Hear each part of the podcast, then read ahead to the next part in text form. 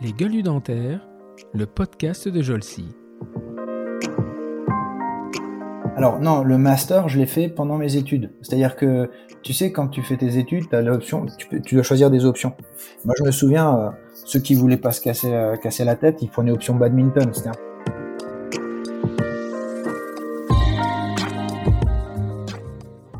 J'ai pris la décision. Ensuite, euh, ben, j'ai commencé à me préparer pour mes boards. Il y a le Covid qui a frappé. Je pouvais plus voyager. À chaque fois que je voulais aller aux États-Unis, je devais passer 15 jours au Mexique pour avoir le droit de voyager aux États-Unis. Donc c'était c'était une galère sans nom.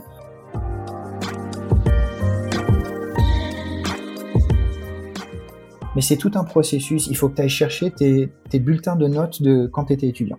Donc moi j'ai dû me chercher mes bulletins de notes d'il y a 20 ans. Euh, D'ailleurs des notes, nous en France on est très très pénalisé par rapport à ça. Parce que ce qui se passe c'est que tes notes, tu vas les envoyer à un centre officiel américain qui va faire la conversion en équivalent notes américaines. A, B, C, D, etc. Et à la fin, ça te donne une moyenne qu'ils appellent le GPA.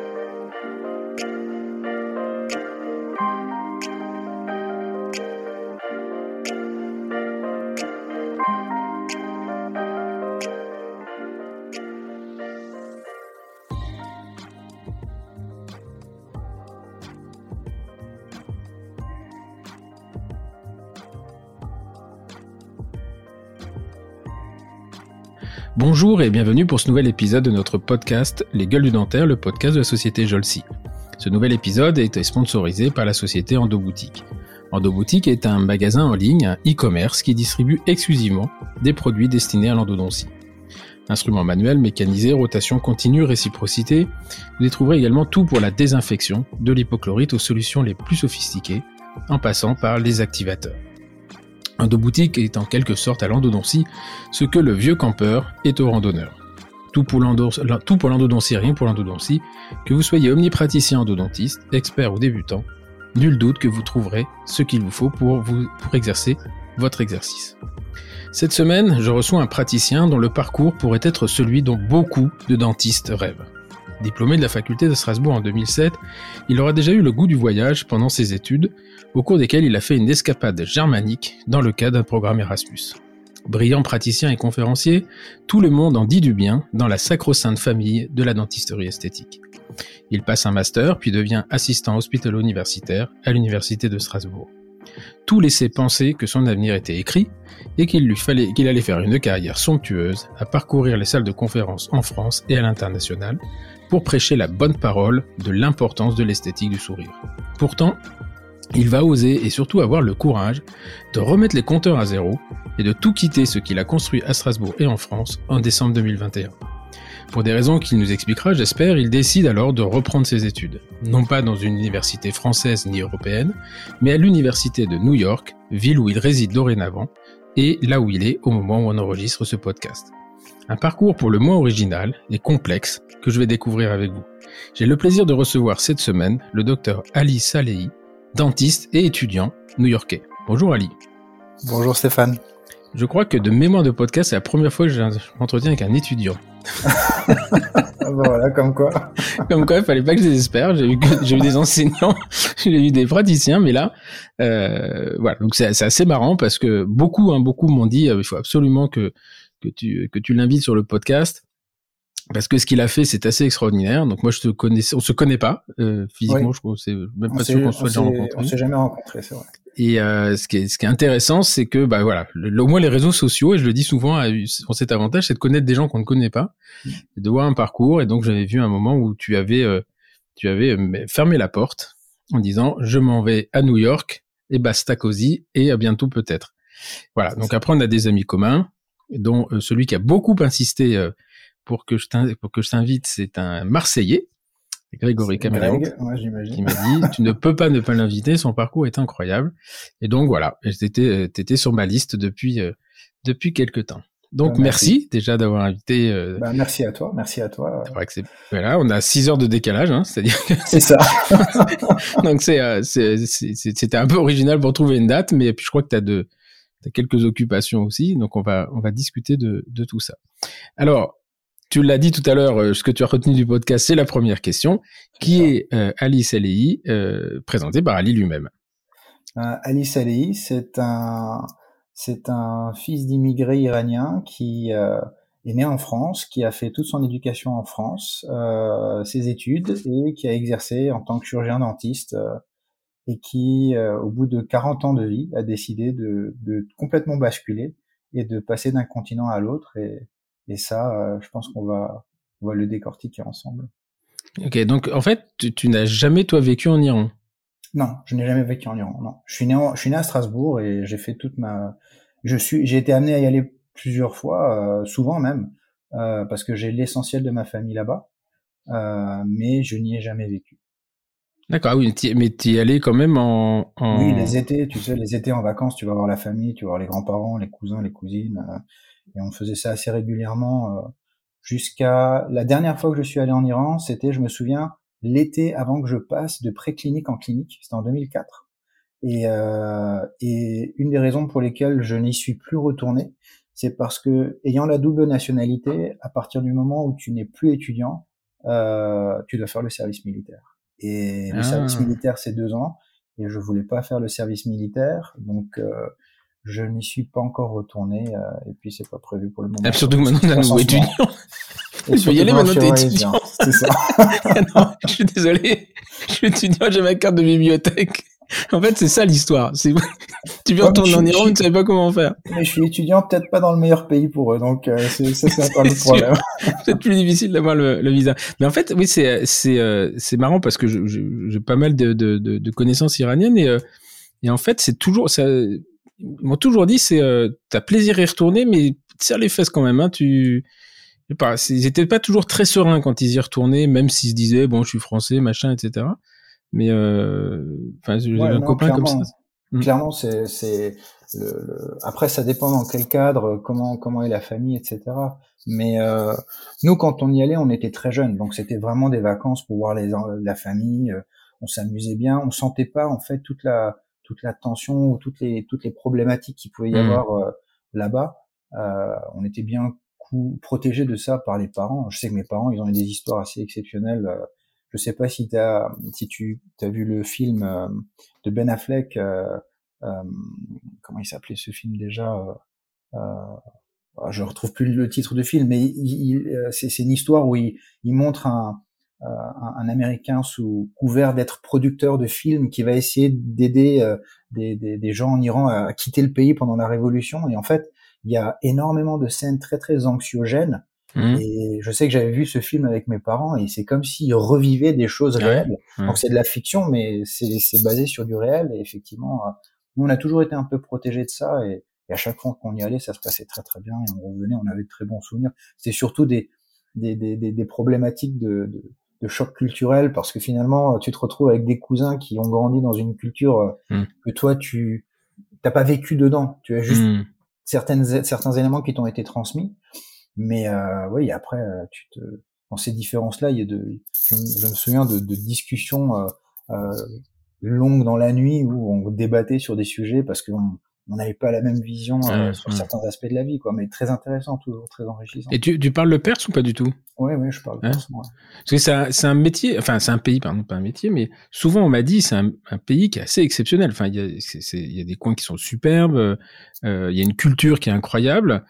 Et euh, par exemple, c'était Antoine Sabet, Safine Sabet, je sais pas si tu connais, qui, qui avait une culte. Lui, il avait un, une, comment dire, une passion pour les tissus, pour euh, pour les très très beaux tissus. Enfin, tu sentais que vraiment c'était. Euh, euh bah, après, lui, pareil, il avait une histoire. Euh, c'était sa mère qui les avait envoyés en France. Il, lui, il était en première terminale, il était dans un appartement pendant que sa mère était en Iran. Enfin, souvent des gens qui ont eu des histoires, euh, des histoires de vie euh, compliquées quand même. Hein. Ouais, ouais, non, c'est clair. Bon, en fait, en ce qui nous concerne, et ça va faire une, une belle liaison avec ce qui m'arrive là en ce moment, c'est que à la base, ce qui s'est passé, c'est que mon père, euh, il avait, donc mon père, il est dans le domaine de la mécanique et de la physique, et il avait postulé pour faire un PhD aux États-Unis. Mmh. En, en, biomécanique. Et, euh, et donc ils avaient un formulaire à remplir, premier choix, deuxième choix. Et le premier choix, c'était donc les États-Unis. C'était tout clair, c'était clair pour lui. Euh, il voulait finir là-bas pour euh, pour faire ce PhD. Mais il fallait mettre un deuxième choix aussi. Et donc, comme deuxième choix, il a mis la France Pourquoi? Parce qu'il connaissait un professeur iranien à Paris et il s'est dit bon, bah, je vais mettre la France. Et puis il y a eu la révolution islamique et euh, il y a eu la, la, la prise des la prise d'otages à l'ambassade des États-Unis à Téhéran là pendant la révolution. Plus de délivrance de visa, impossibilité de quitter le pays pour aller aux États-Unis. Et eux, ils étaient sur le départ et donc ils étaient bloqués. Et c'est pour ça qu'ils ont fini finalement dans ce deuxième choix qui était supposé être euh, euh, juste anecdotique. Ils sont restés sur Paris pendant deux mois parce que le professeur qu'ils connaissaient a dû rentrer au pays au bout de deux mois. Et avant de partir, il leur a donné le contact d'un autre professeur iranien à Strasbourg. Et c'est comme ça qu'ils ont fini à Strasbourg. Ils ont fait toute leur vie. Et je dis toujours, s'il n'y avait pas eu de révolution islamique, j'aurais fini américain parce que lieu d'être né en France, je serais né aux États-Unis. Ouais, ouais. Et le, tes parents étaient pas du tout dentistes? Non, non, j'ai aucun membre de ma famille qui est dans le domaine médical. Ok. Donc toi, tu nais à Strasbourg? Oui. Et, euh, et comment ça se fait que tu peux avoir la double nationalité en étant c'est quoi la nationalité d'ailleurs? Comment ça se passe? C'est que tu as une double nationalité jusqu'à tes 18 ans, à la fin tu choisis ou comment non, ça se tu peux, tu peux, tu peux garder. Euh, c'est pas comme l'Allemagne où ils te demandent de choisir ta nationalité. Tu peux pas en avoir. En France, tu peux avoir plusieurs nationalités. Donc moi, je suis né en France, donc j'avais la nationalité française. Et du part, du part le fait de le droit, on parle du droit du sol et du droit du sang. En Iran, il y a le droit du sang, donc tu peux, tu peux garder la nationalité euh, iranienne aussi. Et maintenant, t'es américain ou pas? Non, pas encore. Encore. ok, c'est passeport. Alors. Mon grand grand copain qui est libanais, il a deux passeports. Donc en fonction des pays où il va, il prend pas le même. Bah là pareil, j'en ai deux et à chaque fois qu'on allait en Iran, on prenait, on jouait différemment sur les passeports selon quand on y allait ou quand on revenait parce qu'on nous embêtait différemment. Exactement. Et donc euh, tu, tu donc tu nais à Strasbourg et tu fais toute euh, toute ta scolarité euh, là-bas? C'est ça. Strasbourg même ou c'est en Non non, Strasbourg même. À Strasbourg, même. Ouais. Et donc ça, ça, se passe comment? Passionné des études ou bon? Ouais, Ça se passe très bien. J'ai un père qui était enseignant, donc il était tout le temps derrière nous. Mmh. Et puis euh, j'ai toujours été un petit peu un profil sérieux, on va dire. Euh, donc euh, j'étais plutôt, euh, j'étais plutôt, j'essayais toujours d'être assidu dans ce que je faisais. Et ça m'empêchait pas d'avoir ma bande de potes, de déconner, de rigoler, de, de passer un bon moment. Trouver le compromis entre les deux, ça c'était jamais très compliqué pour moi. Et, euh, et j'étais très très vite, euh, peut-être sous l'influence de mon père, euh, attiré par les sciences. Donc j'ai mhm. fait un bac S. Euh, j'ai fait un bac S. alors nous, on était dans l'époque des bacs S et des spécialités. Je me souviens mhm. Du, podcast que tu avais, je crois que c'était avec Anne-Laure, vous disiez que vous étiez encore à l'époque des bacs A, B, C. Et moi, j'étais bac C, moi. Voilà, donc moi, j'étais bac S et bac S, spécialité physique-chimie. Et voilà, c'est comme ça que je l'ai eu. Euh, j'ai eu mon bac avec mention bien. T'es, l'aîné de ta fratrie ou euh... On est trois et je suis le premier, je suis l'aîné. Donc le deuxième, il fait quoi? Il est artiste? Alors non, il est, il a fait pharma. Il a fait pharma et là maintenant il bosse euh, pour Novartis à Bâle. Mmh. Et la deuxième a fait euh, avocate et elle bosse dans, elle est, elle bosse dans une, dans un, dans l'immobilier. D'accord. Donc il y a personne qui a repris le fleuron universitaire. Euh, moi un peu puisque j'ai fait quand même. Euh, c'est assistant. Assistant, ouais. Mais t'as pas fait, t'as pas fait MCU temps plein. Non, j'ai pas fait MCU temps plein. Il y a eu des limites ou conneries quand même. et donc, euh, donc tu passes ton, tu passes ton bac et, et alors la question que je pose à tout le monde, c'est comment tu arrives dentiste parce que a priori familialement il y a rien qui t'y qui t'y amène et comment ça se fait que tu, tu es dentiste aujourd'hui? En fait, j'ai jamais euh, j'avais jamais comme idée de devenir dentiste. Moi, c'était euh, mon meilleur pote. Ses deux parents étaient médecins et mmh. j'avais, je côtoyais beaucoup de gens euh, dont dans leur cercle il y avait des médecins et, et ça, ça, ça, ça m'avait beaucoup travaillé.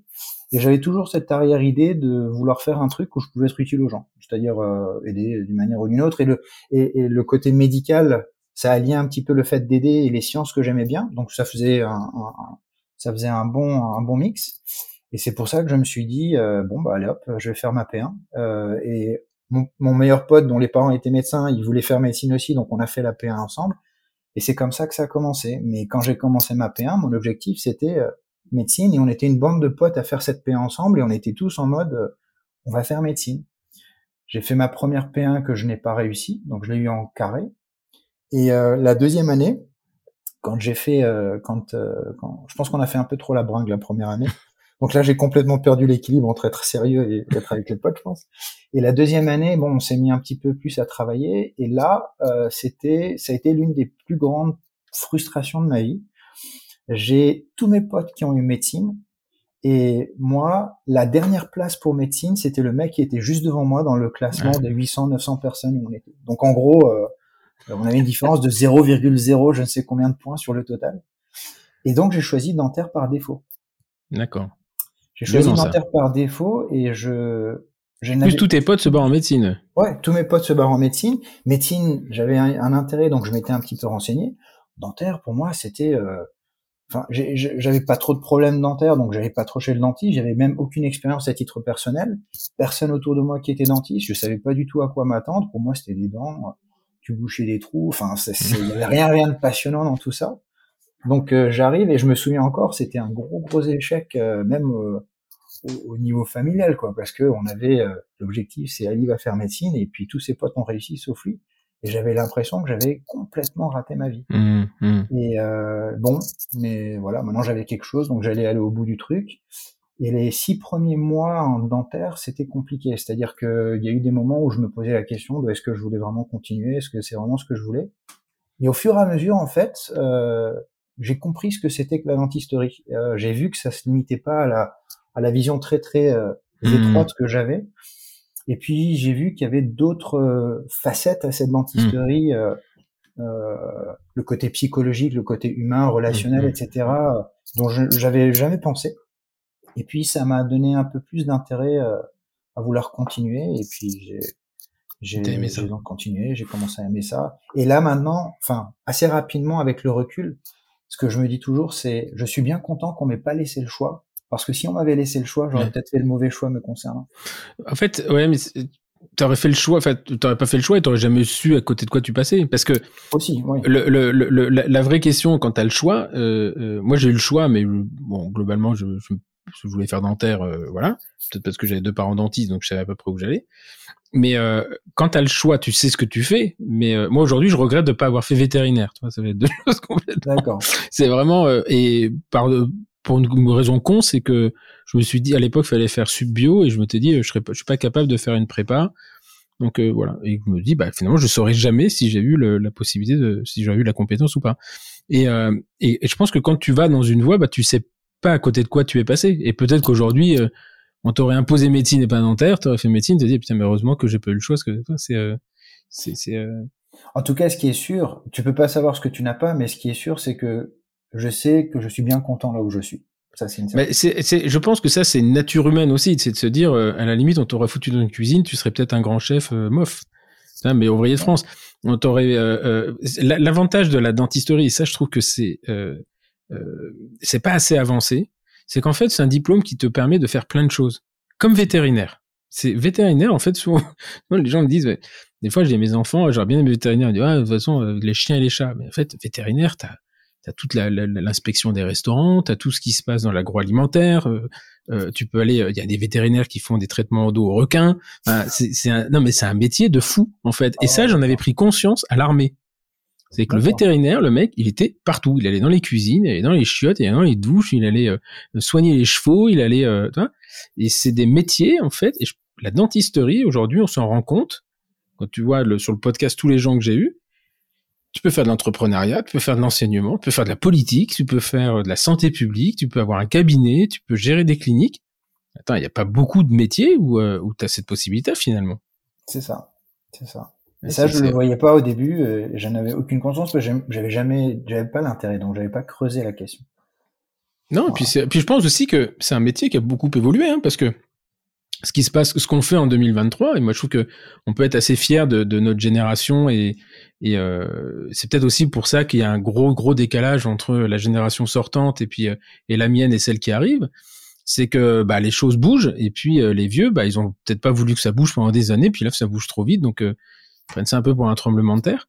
Mmh. Mais euh, peut-être qu'il y a un gros gros décalage aujourd'hui. Je pense que le gros décalage qui est lié avec le Conseil de l'ordre au niveau national, c'est que justement c'est une génération qui n'est pas de la nôtre et que eux ils, courent en permanence courent en permanence après les choses alors qu'il devrait être un sprint en amont euh, pour pour anticiper ce qui arrivait quoi ah, et, euh, Et donc euh, euh, là, tu te retrouves avec qui euh, Un enseignant, à qui Olivier Etienne les, Alors, alors c'est oui, c'est des, c'est des, c'est des noms à l'époque, c'était des noms de profs, mais j'avais aucun lien particulier avec ces gens-là. Mm. Par exemple, Olivier, je l'ai à peine côtoyé. La première fois que je l'ai vraiment côtoyé, c'était mon, il faisait partie de mon jury de thèse. D'accord. parce que il s'avère que dans les vacations où j'étais, il n'était pas. René, j'ai beaucoup côtoyé. Charlie, Toledano, un petit peu, j'ai côtoyé. et puis sinon Corinne Tadei, c'était euh, celle qui s'occupait de toute la prothèse amovible, qui est devenue notre mmh. doyenne après, à l'époque où j'étais assistant. Euh, voilà, des noms comme ça, euh, de, de, gens qui m'ont plus ou moins marqué. J'ai pas un souvenir très très très fort de toute ma de toute ma période d'étudiant, si tu veux. J'ai des j'ai des petites choses qui me reviennent, mais c'est beaucoup par la suite que que, que les choses m'ont plus marqué, les rapports avec avec les, anciens profs qui sont devenus des collègues. Mais euh, oui, je, je, je, faisais mon parcours normal. Euh, je, je, je prenais ce qu'il y avait. Euh, et on sait qu'en dentaire, ta formation, elle est très ah différente d'un étudiant à l'autre. Ça hein. va dépendre de qu'est-ce que tu vas chercher, qu'est-ce que tu vas pas chercher, à quel point tu vas laisser venir les choses vers toi.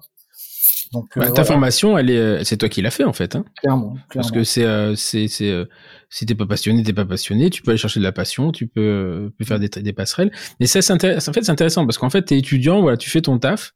D'après ce que je comprends, et euh, t'as pas de velléité particulière à devenir euh, aucune, une star de l'esthétique comme ça. Et c'est à quel moment que ça switch? Alors le switch, il va commencer à se faire quand je deviens assistant. C'est-à-dire que si on veut, moi j'ai donc euh, je suis diplômé de 2007. 2007, j'ai passé ma thèse et je me souviens que en sortant de la en, allant, j'étais dans le couloir, j'allais dans l'amphithéâtre pour soutenir et je croise Corinne Tadei qui euh, qui était euh, que, que, donc je croise dans le couloir et qui me dit écoute Ali si ça t'intéresse euh, moi je te verrais bien être euh, attaché dans notre département. À l'époque à Strasbourg l'amovible et la fixe étaient séparées donc mhm. elle c'était l'amovible et moi je me suis dit oui pourquoi pas. Et puis j'avais toujours cette idée de garder un pied à la fac ça peut toujours être intéressant. Mhm. et euh, donc j'ai soutenu ma thèse. Et ensuite euh, il y a eu trois quatre années de, de remplacement au début et de collaboration et en parallèle, j'étais attaché. Donc c'était assez bizarre au début parce que tu es fraîchement sorti de la fac et tu as mm. des potes étudiants dont tu es maintenant le, le, responsable. Donc il y a mm. une période de transition un peu bizarre, on mm. va dire. Euh, et, et, donc, et, le, mais, mais, le côté enseigner, c'est quelque chose que j'ai toujours aimé. C'est-à-dire que je pense que j'ai eu ça de mon père. Quand j'étais quand j'étais étudiant, euh, je, j'étais prof à, on avait une prépa, la prépa Galien. Je faisais, des cours de, de physique, chimie et de maths à ceux qui préparaient leur P1 en physique, chimie, mhm, en maths. Mhm. Euh, j'ai euh, tout un aspect aussi de, de ma vie qui n'a rien à voir avec la dentisterie. j'adore la salsa et je danse la salsa et j'ai enseigné la salsa. Ah, c'est ça que Grégory m'avait dit. Ouais. donc euh, il y a donc dans, que ce soit quels que soient les différents aspects en fait euh, qui se présentent, le fait de transmettre quelque mhm. chose que j'ai réussi à comprendre, c'est un truc que j'ai toujours aimé faire. Et euh, peut-être ça, c'est les prémices un petit peu de, de ce hmm. que ça a donné par la suite. Après, alors effectivement, c'est été une génération après moi, c'est-à-dire que euh, euh, quand moi je suis devenu, euh, je suis sorti de la fac, à l'époque, les gens se battaient pour être assistants, enfin attachés. Les, les, toi, s'il y avait une liste d'attente, à nous, ils allaient nous chercher. Et dix ans après, c'était l'inverse, c'est-à-dire qu'ils avaient quand même bien bien écumé. Alors, c'était pas encore tout à fait le cas à Paris, parce qu'à Paris, tu avais un vivier, etc. Là aujourd'hui, oui, c'est clairement, clairement c'est plus du tout enfin voilà. Mais globalement quand moi je me quand moi je m'y intéressais enfin je m'y intéressais pas d'ailleurs mais je me souviens euh, c'est toi qui allais chercher. C'est toi qui demandais d'être attaché on te demandait pas de d'être de, de, attaché. Et il y en avait un paquet dans les services d'ailleurs. Et c'était euh, moi, je me souviens, quand on était en formation, euh, c'était même ces gens-là qu'on allait voir parce que le mec, il, avait les mains dedans, quoi. Il te disait, mm. bah non, la matrice, si tu la mets comme ça, tiendra pas. et c'est pour ça ce qu'on nous a dit en cours. Oui, non, mais ça tiendra pas. tu sais, c'est comme les clampes sauteurs. Tout le monde a connu les ping, le... il me disait, mets la digue, mais ça tient pas. Mets la digue. Bah, montrez-moi. C'est pas à moi de te montrer, c'est à toi de la mettre. Enfin, c'est. à toi de savoir la mettre. C'est à toi de savoir la mettre. Retourne dans tes cours. Si, on apprenait à mettre la digue en allant dans les cours, ça se saurait quand même. Mais voilà, moi, moi, j'ai des souvenirs, euh, plutôt des souvenirs euh, euh, comme ça. Mais euh, ce qui est intéressant, en fait, c'est que t'as, t'avais pas cette volonté d'être enseignant, mais t'avais une volonté de rester à la fac, parce que je pense qu'à cette époque-là, on se, on se, on sentait que le fait de rester en contact avec des gens qui représentaient la science, on allait continuer à se nourrir sans faire d'efforts. Moi, c'était un peu ce que. C'était exactement ça. C'est-à-dire que pour moi, la fac, c'était là où le savoir passait. Mmh. Donc si tu restais un petit peu au contact, tu pouvais euh, être à jour des choses. Mmh, Alors mmh. que si tu t'en détachais, tu rentrais dans ta zone de confort, dans ta compréhension des choses, dans ton application des choses avec lesquelles tu es à l'aise, et peut-être qu'il y aurait un décalage qui se crée, qui pourrait se créer. Et, et cette notion d'être toujours à jour, c'est quelque chose qui a toujours été présent en moi. Et pour moi, la source, c'était la fac.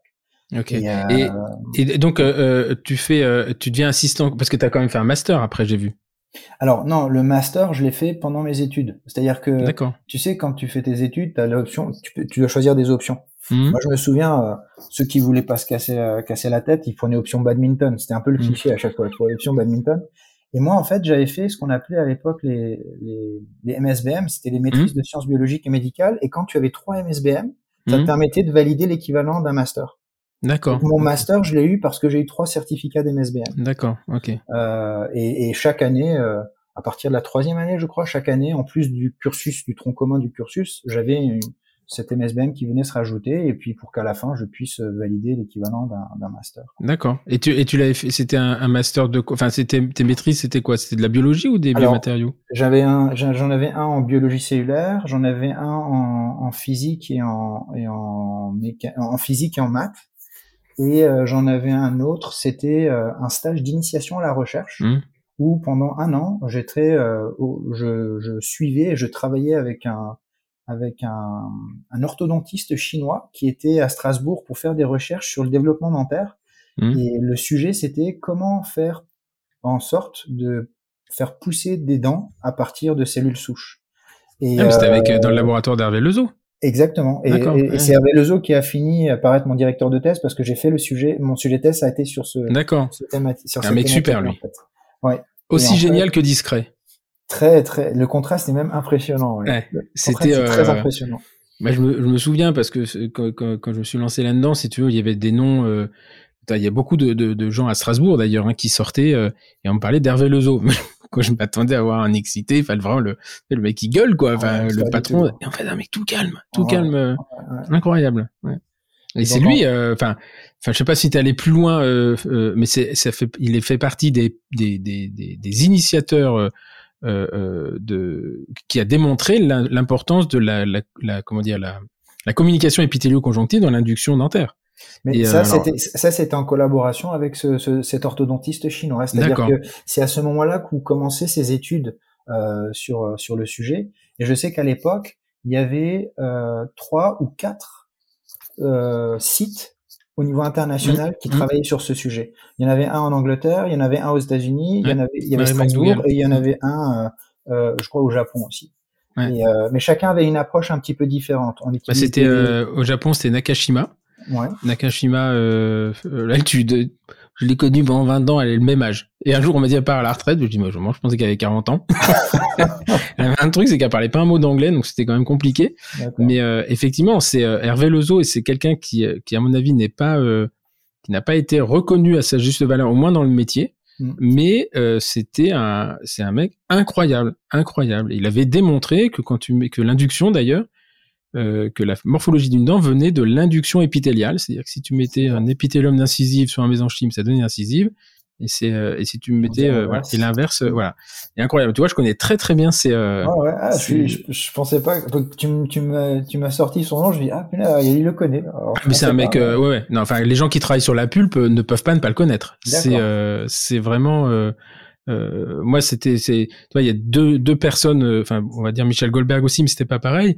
Mais Hervé Lezo et Henri Magloire, c'est des gens qui, euh, tous ceux qui ont fait de la recherche sur la pub, c'est des noms, mmh. voilà. Et, Hervé, moi, je me souviens d'une discrétion qui a été presque perturbante parce que tu n'osais pas aller le voir tellement il était discret.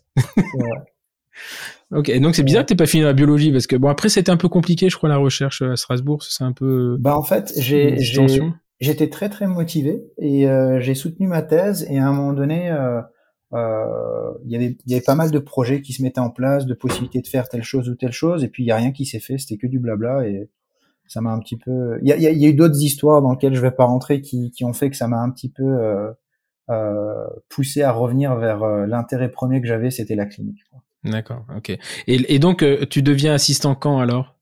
Alors je deviens assistant plus tard c'est-à-dire que Ensuite, je commence à faire des remplats. Alors au début, je fais des remplats. Euh, J'essaie de faire un petit peu tout, les petits, les petits villages, les, les moyennes villes, les grandes villes, pour voir un petit peu les, les, les différents styles.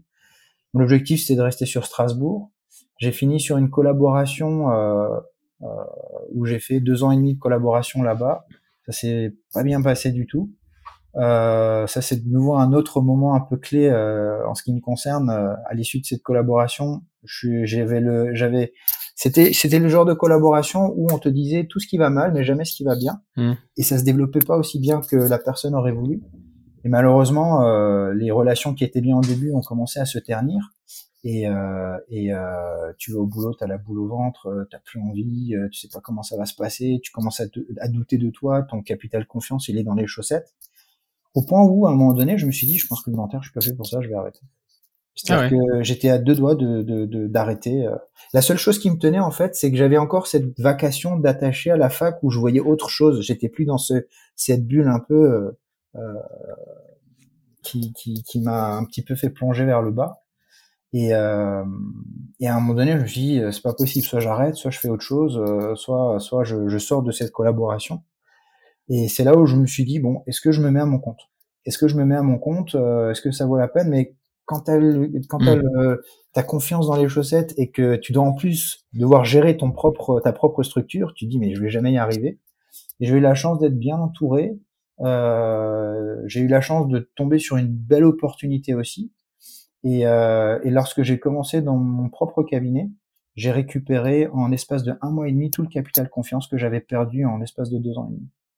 Et, euh, et c'est là où je continue à avoir mon exercice privé dans mon propre cabinet et à être attaché. Et c'est quelques années plus tard, pour en revenir à ta question, je me souviens, c'était, euh, on était au, au- il y avait le congrès Nobel à Monaco. Et, euh, très belle soirée de gala, un samedi soir, soirée blanche, tout le monde était habillé en blanc, thème James Bond, il y avait plein de trucs. C'est la première fois en plus que j'allais à un congrès un peu fancy comme ça. Euh, et je me retrouve euh, près d'une table où, tu sais, ils servent à manger, à boire, les gens sont debout. euh, Mhm. et je me retrouve encerclé par Olivier Etienne, Mhm. Corinne Tadei, Étienne Waltman, les trois MCU euh, que je côtoyais euh, temps partiel, enfin Corinne était temps plein, mais avec euh, Olivier Etienne qui est donc en implant, euh, non euh, Étienne Waltman qui est en implantologie et donc Olivier qu'on connaît, qui euh, on commence à discuter et là, alors que ça faisait plusieurs années que Olivier Etienne, à chaque fois qu'il me croisait, me disait mais tu sais qu'avec un M1 tu peux devenir assistant, mais tu sais qu'avec un M1 tu peux devenir assistant, à chaque fois je dis ouais ouais mais ça m'intéressait pas. Et là ils m'ont ils m'ont pris un petit peu en otage tous les trois et ils ont commencé à me à me parler de ça et à, et à me montrer les perspectives que ça pouvait avoir, etc. Et je pense que à l'époque, je disais non à chaque fois aux avances d'Olivier parce que j'avais ma propre structure, je voulais être sûr d'arriver à la stabiliser. Enfin, j'étais investi Mmh. dans ça. Et lors de ce congrès, lorsque le, le sujet est revenu un petit peu sur la table, j'avais réussi à atteindre ma vitesse de croisière au niveau du cabinet. Et il y a un truc que je déteste, c'est la routine. J'aime Mmh, pas la mmh. routine en fait. Et, et, et j'ai aucun problème à faire des changements, même des gros changements, euh, à partir du moment où ça m'évite d'être dans une routine et ça me permet d'être toujours à jour. Et donc là, je, je suis senti que, enfin, j'ai senti que c'était le bon moment. Le cabinet, ça se passait bien. J'ai fait mon, je faisais mon calcul dans ma tête. Je pourrais avoir une activité temps partiel qui viendrait compléter ça et ça m'apporterait certaines choses dont, dont j'ai besoin. Et là, j'ai j'ai dit oui. Et c'était en 2015. Ah ouais, donc c'était longtemps après, en fait. Ouais, ouais. De 8 ans, euh, ouais, ok. J'ai c'était- assistant, et- ach- attaché, et ensuite, euh, je suis devenu euh, assistant. Oui, parce que c'est, euh, en fait, c'est c'est aussi intéressant d'avoir des assistants de, de, de ce style parce que c'est, c'est, t'as- t'as- là, t'as, t'as, t'as toute la légitimité, c'est-à-dire que t'as quelque chose à enseigner. Mm. T'as eu euh, tes échecs, euh, euh, tu peux comprendre aussi que quelqu'un ait des hauts et des bas parce que en fonction de ton environnement, il n'y a pas que ton activité euh, qui, qui, qui influence tout ça. Et voilà, c'est vrai que c'est un petit peu dommage et je pense que la, la crédibilité universitaire pâtit beaucoup de ça, de- d'avoir des gens à qui tu fais passer ta thèse le, le matin et le concours d'assistant l'après-midi parce que ça.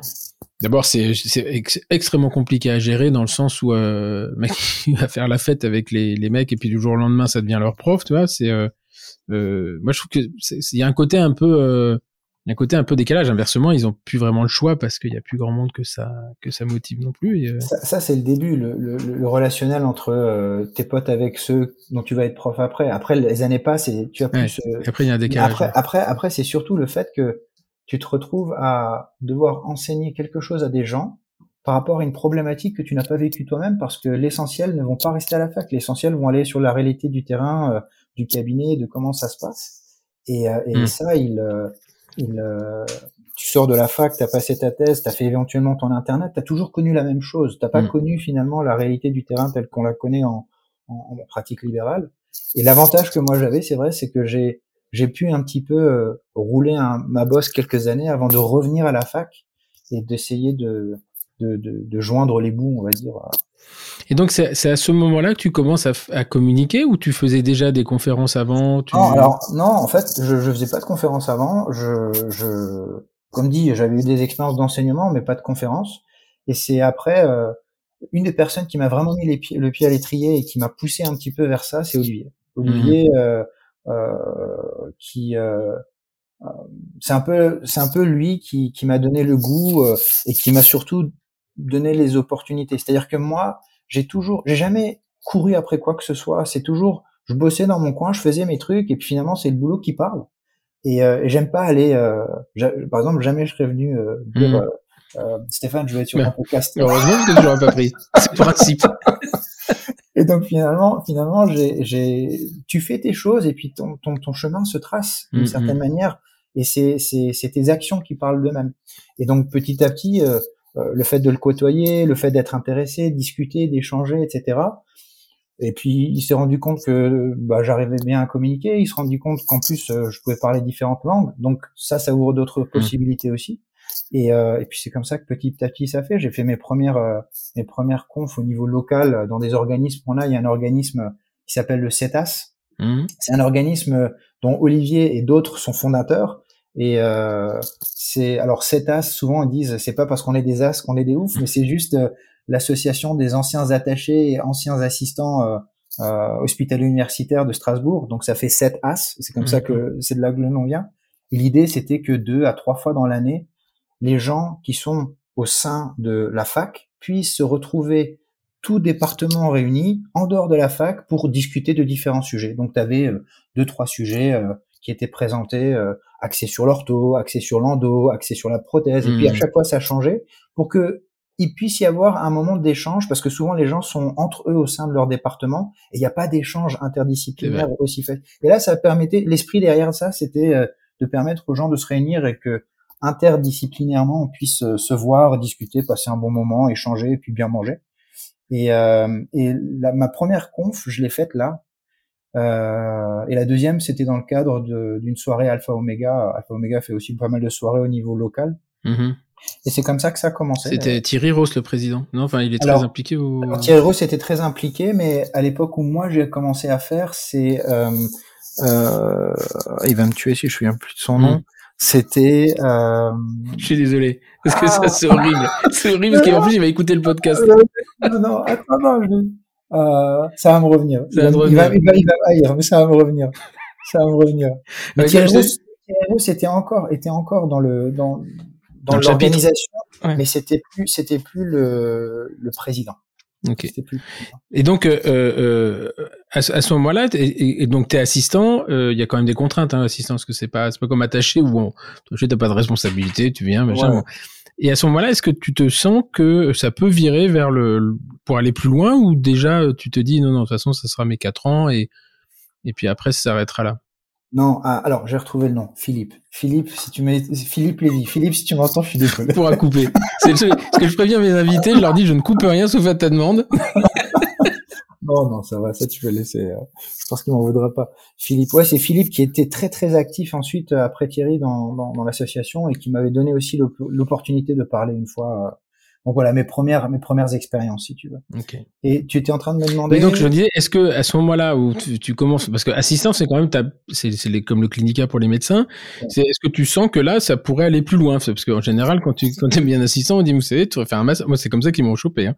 Ils me disent au bout de deux ans ils me disent c'est bien, les gens t'aiment bien, ou faire un master et là t'es parti dans le truc puis tu veux plus t'arrêter. La chance que j'ai eue, c'est que la personne qui a été très très investie dans mon recrutement et qui m'a beaucoup suivi, c'était un MCU PH temps partiel.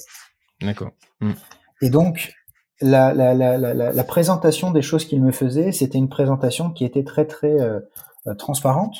Et, euh, et ça, ça m'a, ça m'a, sans, me fermer les portes, mhm. ça m'a permis de voir un petit peu les choses de manière un peu plus juste, on va dire. Et au fur et à mesure que j'avançais dans mon assistanat, je voyais qu'il y a certaines choses effectivement qui, qui avaient du sens et d'autres qui n'avaient pas du tout de sens. Mhm. Mhm. Et moi, ce qui a été toujours très intéressant pour moi, pour en revenir à cette histoire de ceux fraîchement sortis de la fac qui connaissent que l'universitaire, j'ai toujours aimé ce dialogue entre le privé et le public hmm. euh, dans l'exercice et dans ce que ça peut te donner euh, de, de, de, développement, d'évolution, de construction de ta manière de bosser euh, et d'avancer. Et l'un nourrit l'autre. Et j'avais l'impression que si j'allais exclusivement dans le, le, le, temps plein, je hmm. me privais de quelque chose. Parce en fait, c'est un système qui est assez schizophrène parce que euh, globalement, la vraie évolution, elle, elle t'oblige à te concentrer sur le temps plein, mais la mission première de, euh, d'une fac dentaire, c'est de fabriquer 95% de gens qui vont finir libéraux. Et donc en fait, tu te dis, c'est c'est euh, c'est incroyable. C'est-à-dire que d'ailleurs, c'est, j'ai déjà, déjà dit, c'est la médecine dentaire pharma, c'est une spécificité universitaire puisque il délivre un diplôme professionnel. Pour les autres disciplines, que ce soit le droit, l'économie, enfin essentiellement le droit, les droits, un juge, il va faire son droit et ensuite il va dans une école de juge. Un avocat, il va faire son droit, il va dans une école d'avocat.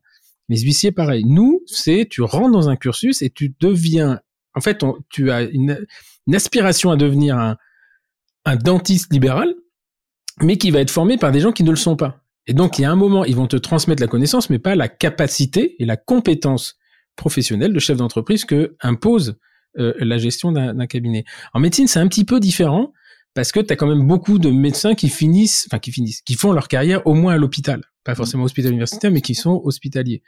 Les pharmaciens, ils ont le même problème que nous, c'est-à-dire que tu as finalement peu de pharmaciens euh, qui vont vers l'industrie ou vers la voie, euh, hospitalière, c'est essentiellement libéral.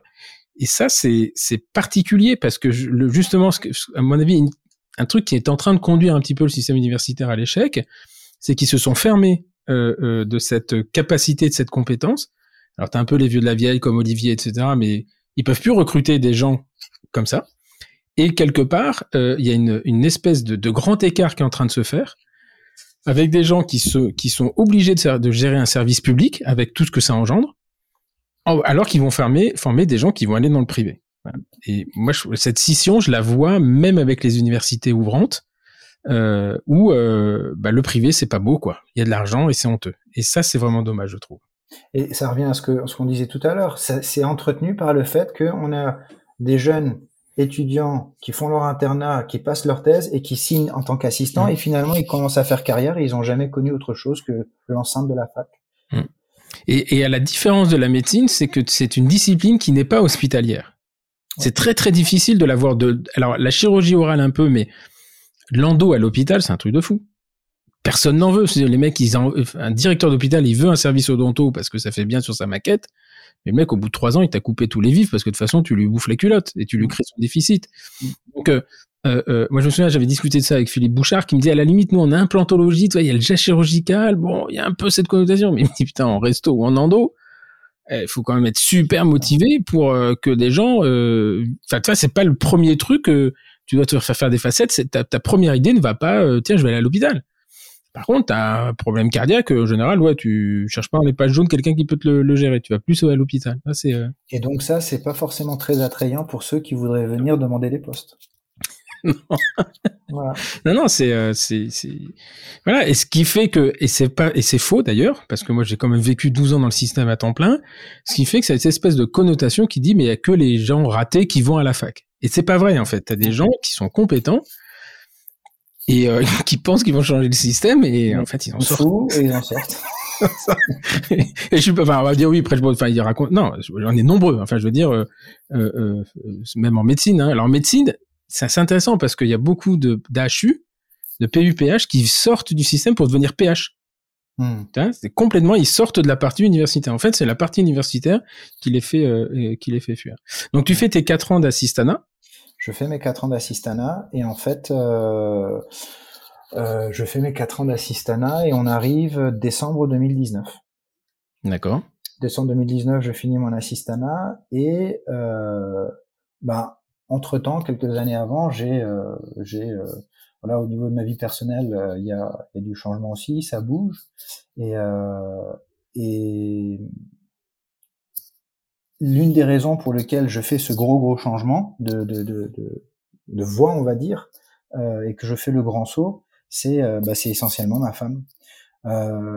Si tu veux, je l'ai rencontrée, elle habitait déjà à New York, ça faisait déjà mmh. sept ans qu'elle habitait ici, parisienne, iranienne comme moi, vivant depuis sept ans, on s'est connus parce que, euh, euh, en, en, gros, mon meilleur pote est marié avec sa meilleure pote, c'est comme ça que le lien s'est fait. D'accord. Et euh, et puis. Euh, Il est médecin lui. C'est le meilleur pote médecin ou c'est un autre meilleur Non non non, c'est lui, c'est lui, c'est effectivement lui, c'est c'est lui, c'est effectivement lui. Et donc finalement euh, finalement euh, la grande question c'était qu'à un moment donné on se disait qu'est-ce qu'on fait? Parce que elle est, elle, donc, elle est, elle, est ingénieure. Elle a un diplôme d'ingé euh, en France et elle est partie euh, aux États-Unis pour faire un PhD en ingénierie médicale à l'université de Columbia à New York. C'est pour ça qu'elle était à New York. Et, euh, et, à un moment donné, euh, moi, je finis mon assistanat. Elle, elle passe sa, sa thèse. elle passe son PhD. Et puis la question se pose bon, bah, qu'est-ce qu'on fait? Est-ce que tu rentres? Est-ce que je viens? Comment est-ce qu'on fait? Bah, c'est c'est drôle de minutes la distance comme ça, mais c'est pas c'est pas forcément le plus simple. Et euh, je me souviendrai très bien, c'était euh, Noël 2019. On se pose et on se dit bon, euh, chacun réfléchit de manière purement égoïste sur les avantages et les inconvénients à rester ou à rentrer. Pour elle, concrètement, euh, tu as un PhD aux États-Unis, euh, ça t'ouvre mmh. énormément de portes. Tu reviens avec ça en France, alors que tu as, un diplôme d'ingénieur, ton PhD il a pas trop de valeur. Donc comme si tu avais passé finalement quatre ans euh, hmm. pas pour grand chose.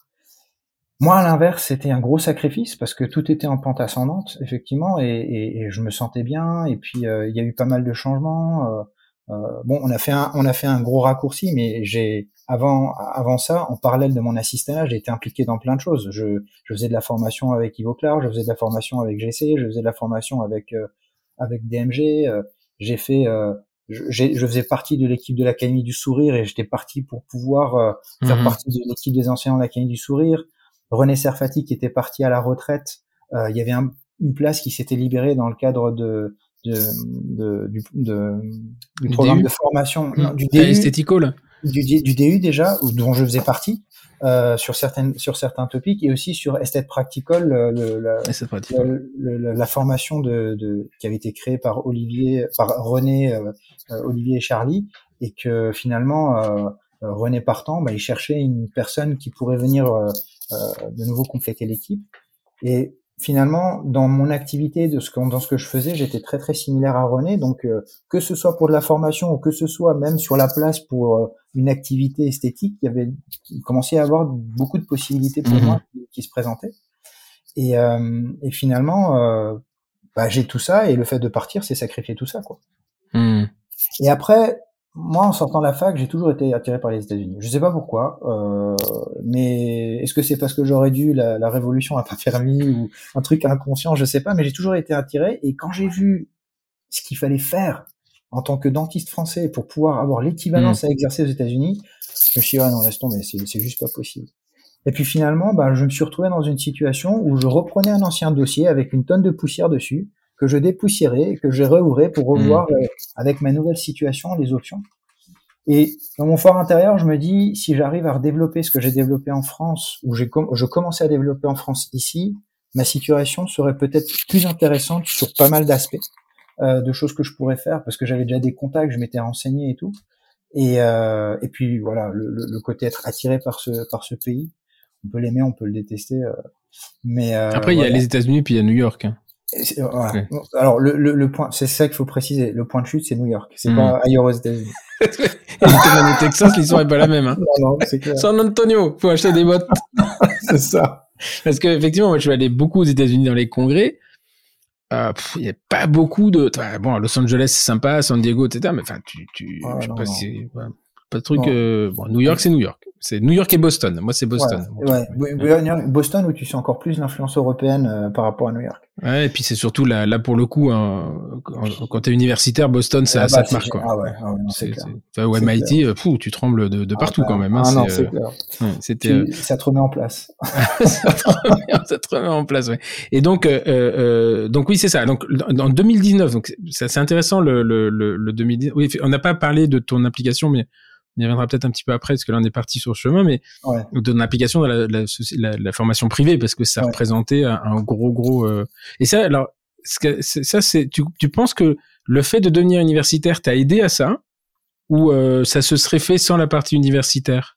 Le fait de devenir universitaire m'a aidé à ça en me permettant de solidifier des bases qui me donnent une certaine peut-être crédibilité ou légitimité ou, ou euh, euh, en tout cas à titre personnel moi, je n'aime pas faire des choses si je me sens pas un minimum légitime. C'est-à-dire que hmm. j'aime pas faire des raccourcis, j'aime pas aller trop vite, j'aime pas, j'aime pas courir après les choses, comme je disais. Euh, J'attends que les, les, les, blocs se mettent en place les uns sur les autres et après j'ai une base solide pour pouvoir faire quelque chose.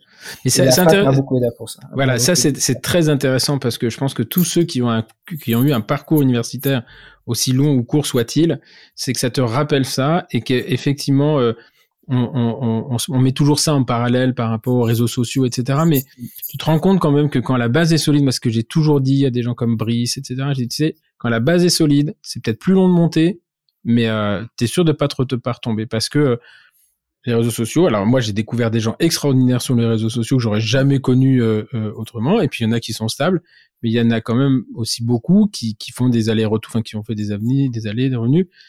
Et puis il y a un moment effectivement où pense que la fac, enfin l'université t'apporte ça, c'était une crédibilité, enfin te rassurer, mais c'est surtout une, une capacité à transmettre et euh, et, euh, et, d'échanger. C'est inconsciemment, tu parles avec des gens et tu te nourris en permanence de ça. C'est quand même autre chose que dans une soirée d'onfoc, quoi. Tu peux pas t'improviser euh, enseignant ou transmetteur de, de, de, quelque chose. Il y, en a, il y en a qui peuvent être très très très doués dans ce qu'ils font, mais ils n'ont pas forcément la possibilité de le transmettre correctement. Mmh. Et moi, mmh. ça, ça m'a je sais qu'au début, enfin, l'assistanat, ça a été vraiment très formateur. C'est-à-dire que c'était loin d'être rose, euh, c'était loin d'être facile, mais euh, mais euh, à la fin, quand tu sors de là, t'es content que ce soit fini parce que t'as fait un gros morceau et un gros bout de chemin, mais tu vois aussi tout ce que ça t'a apporté et tu mmh. sais que c'est pas perdu et que ça va pouvoir te permettre de de construire. Euh, il y a une expression en anglais, ils disent construire dessus. Tu construis sur ce mmh. sur cet mmh. acquis-là. Ok. Et donc, euh, en, donc décembre 2019, vous faites votre brainstorming chacun de votre côté. On fait brainstorming. Et Je sais pas, c'est peut-être très indiscret, mais comment vous, comment tu viens de relation à New York? Parce que c'est pas non plus le train pour aller à Lyon, quoi. Bah non, tu, tu voyages souvent. Tu, voyages, souvent, ouais. ouais. Tu voyages souvent, soit soit d'un côté, soit de l'autre.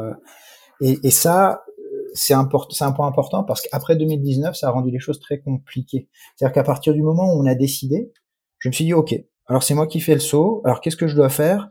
Premier objectif, c'était de passer les boards. Il y avait, euh, moi je fais encore partie de cette dernière génération qui devait passer le board 1 et le board 2 avant de mhm. pouvoir postuler au... Parce que pour, pour, la, pour la faire simple, pour exercer aux États-Unis, tu as en gros deux voies. Soit tu as la voie de la spécialité, soit tu as la voie que moi je suis en train de prendre. La voie de la spécialité, en gros, c'est que tu te dis, tu vas t'inscrire à une fac et t'espères qu'on t'accepte parce que les places sont chères, te spécialiser par exemple en endo ou en paro ou mmh, que sais-je. Mmh. Et lorsque tu as fait ta spécialité, tu as le droit d'exercer uniquement cette spécialité et uniquement dans l'état dans lequel tu as passé cette mmh. spécialité. Donc ça te limite. Par contre, ce que moi je suis en train de faire, ça va m'ouvrir les portes de n'importe où. Même si moi mon objectif c'est New York, mais ça m'ouvre hmm. toutes les portes. Et pour New York aussi, c'est intéressant parce que New York, c'est l'un des seuls États où tu ne peux pas passer par la voie de la spécialité. Si tu veux exercer en termes en, de manière privée, il faut que tu fasses ce que je suis en train de faire. Donc, c'est-à-dire passer les boards. Moi, c'était board 1 et board 2. Maintenant, ils ont un board intégré. C'est un seul examen qui est plus facile parce qu'en fait, le board 1, je me suis, je me suis retapé la P1. Concrètement, euh, oh, je me suis retapé la, la, P1 pour le board 1 en anglais. Le cycle, en anglais. Le, cycle de Krebs en anglais. Euh, encore le cycle de Krebs Oui, le ouais, cycle des formules, ouais, Je sais pas va. comment ils se disent, si remarque si c'est la non, même chose. globalement, ça va. Mais, mm, mm. mais, mais ouais, il y a, y, a, y a, pas mal de choses comme ça euh, qu'il fallait reprendre. Et une fois que tu as passé les boards, après, il faut que tu rentres dans tout un processus de... Bon, il y a le TOEFL encore à passer pour montrer que tu, mm. tu maîtrises la langue. Et il y a tout un processus d'inscription auprès des facs pour pouvoir intégrer ce qu'ils appellent euh, le Advanced Standing for euh, International Dentist. C'est tu es diplômé d'un pays étranger et tu veux intégrer ce programme Advanced Standing. Toutes les facs américaines ne le proposent pas. Certaines facs le proposent et c'est inclusif. C'est-à-dire que tu vas te retrouver dans une promo de, de deuxième ou troisième année. Tu finis le, tu fais la moitié du cursus avec eux. D'accord. Et donc le board, c'est pour pouvoir accéder à ça? Aux États-Unis, les étudiants font leurs études et ils concluent leurs études en passant leur board. Nous, on doit passer le board pour avoir le droit de postuler au fac. Donc tu le repasses pas à la fin quand même. Non, une fois que c'est passé, c'est passé. Tu. Donc en fait, maintenant, t'as plus qu'à passer. Enfin, t'as plus. Tu dois passer les examens et donc tu sais que dans deux, c'est quoi, c'est donc sur cinq ans. ça, ça, dépend des facs. Euh, il y a, en fonction des facs, c'est deux ans ou deux ans et demi. Donc là, ça se termine pour toi. Alors, enfin, tu finis ta deuxième année là. Non, non, moi j'ai commencé en janvier. Ah oui, c'est 2019, tu pars. J'ai pris la décision. Ensuite, euh, ben j'ai commencé à me préparer pour mes boards. Il y a le Covid qui a frappé. Je pouvais plus voyager. À chaque fois que je voulais aller aux États-Unis, je devais passer 15 jours au Mexique pour avoir le droit de voyager aux États-Unis. Donc c'était c'était une galère sans nom. Euh, moi, j'avais pris la décision avant le Covid. Je pensais pas qu'il y avait le Covid. Et donc le, la, la, le, la deadline que je m'étais donnée, c'était je ne fais le saut que si j'ai les deux boards. Si j'ai pas les deux boards, je continue. Donc en parallèle. Pendant cette période Covid, plus ou moins euh, Covid ou pas, bah c'était je bossais pour les boards, je bossais au cabinet et puis euh, jusqu'à ce que j'ai les deux boards et que je refile tout et que et donc les boards c'est quoi? C'est un examen une fois par an ou c'est t'as des sessions euh... as des en fait tu vas dans les centres d'examen et tu vas t'inscrire tu choisis une date et c'est devant un ordinateur et puis tu as euh, c'est 400 QCM le board 1 c'était 400 QCM et c'était un mélange de tout c'est-à-dire que d'un QCM à l'autre tu pouvais passer de la génétique à la biochimie à la à, à, l'épidémiologie il y avait aucun aucun lien c'était euh, au niveau des questions 400 questions comme ça. Et pour pouvoir le réussir, il fallait avoir au moins 75%. Donc au moins 300 juste sur les 400. Et ça, tu l'as passé combien de fois, toi? Une fois? J'ai fait à chaque fois une fois. J'ai passé mon board 1 en, en novembre 2020 et j'ai passé mon board 2 en avril 2021. Le board 2, c'est du dentaire. C'est tout le programme des 6 ans de dentaire. Euh, et c'est un jour et demi parce qu'il y a une demi-journée de cas clinique où tu as des dossiers et tu dois répondre. D'accord. Donc là, tu te sens un peu plus serein quand même sur le board 2, non? Ou ah oui, oui. En fait, le, le pour, pour, nous, qui est, pour quelqu'un qui a pratiqué et qui, qui, qui se lance dans ça, euh, le bord de 1, c'est le gros morceau parce que tu, mm. tu te retapes. Euh, moi, je me souviens quand je suis sorti de l'épreuve de biochimie en P1, en carré, je sors de là, je me suis dit, quoi qu'il arrive, ce qui est jamais génial, c'est que plus jamais de la vie je devrais faire ça. Et 20 ans plus tard, moi j'ai dit. comme quand moi j'ai eu le bac, j'ai plus jamais de ma vie je ferais de la philo, l'histoire géo. j'ai maintenu, hein. c'est ça. Donc le, et, le, bord de 2, tu te prépares comment alors? Parce que ça veut dire que tu te retournes sur de l'endo, de la pédo, de l'ortho euh... Tu as des manuels en fait. Tu as des manuels qui, qui, qui font une synthèse de toutes les notions que tu dois avoir euh, dans toutes les disciplines dentaires pour préparer le board et puis tu bûches, tu bûches. Tu bûches. Et le, le niveau, c'est quoi pour ce bord de 2 C'est très élevé? Tu considères que c'est accessible? C'est les, euh. les fondamentaux du dentaire. Donc euh, c'est euh, problématique du dentaire, c'est qu'à un moment donné, si tu pousses trop, il peut y avoir des convergences d'opinions de, mm. sur la prise en charge, tu vois? Mm. Donc ça reste quand même sur les fondamentaux que tout le monde, où il y a des consensus, où tout le monde est d'accord.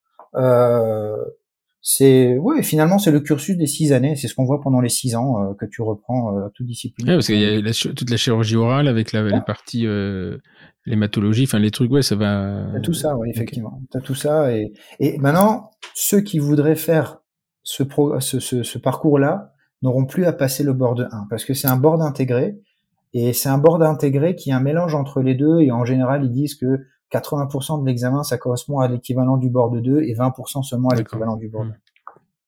Et donc ça tu, tu y vas, tu le payes, tu passes l'examen et euh, tu as, le résultat à la sortie finalement si c'est un ordinateur euh, enfin quasiment. Non non, t'attends trois semaines, trois semaines à mois avant ah d'avoir le résultat. Ouais. T'attends trois semaines avant avant d'avoir le résultat et ensuite il faut que tu postules au fac.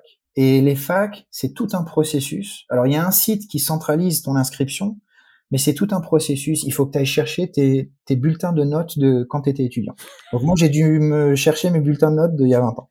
Euh, D'ailleurs, des notes, nous, en France, on est très, très pénalisé par rapport à ça. Mmh. Parce que ce qui se passe, c'est que tes notes, tu vas les envoyer à un centre officiel américain qui va faire la conversion en équivalent notes américaines. Mmh. A, B, C, D, etc. Et à la fin, ça te donne une moyenne qu'ils appellent le GPA. Et cette note, cette moyenne, elle est importante pour eux dans le dans le processus de, de, de te donner juste un entretien peut-être pour aller à la fac où tu as mmh, postulé. Mmh. En France, et ça, je l'ai vu dans différents podcasts, vous en, vous en avez parlé avec certains mmh. invités que tu as pu avoir, on n'est pas noté sur 20. Et comme on n'est pas noté sur 20, jamais même si tu fais partie des 10-15% meilleurs de ta promo, tu as une, moyenne qui est pourrie par rapport à un Américain. Et souvent, ils ont tellement de gens qui candidatent pour tellement peu de postes de ce programme, ils regardent pas ce que tu as fait.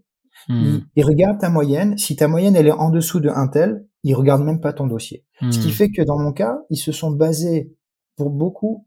En fait, ce qui s'est passé, c'est que moi j'ai fait deux cycles de demandes. C'est-à-dire que l'année 2021, quand j'ai été, quand j'ai eu mon deuxième board, dans la foulée, j'ai postulé pour les facs pour l'année suivante.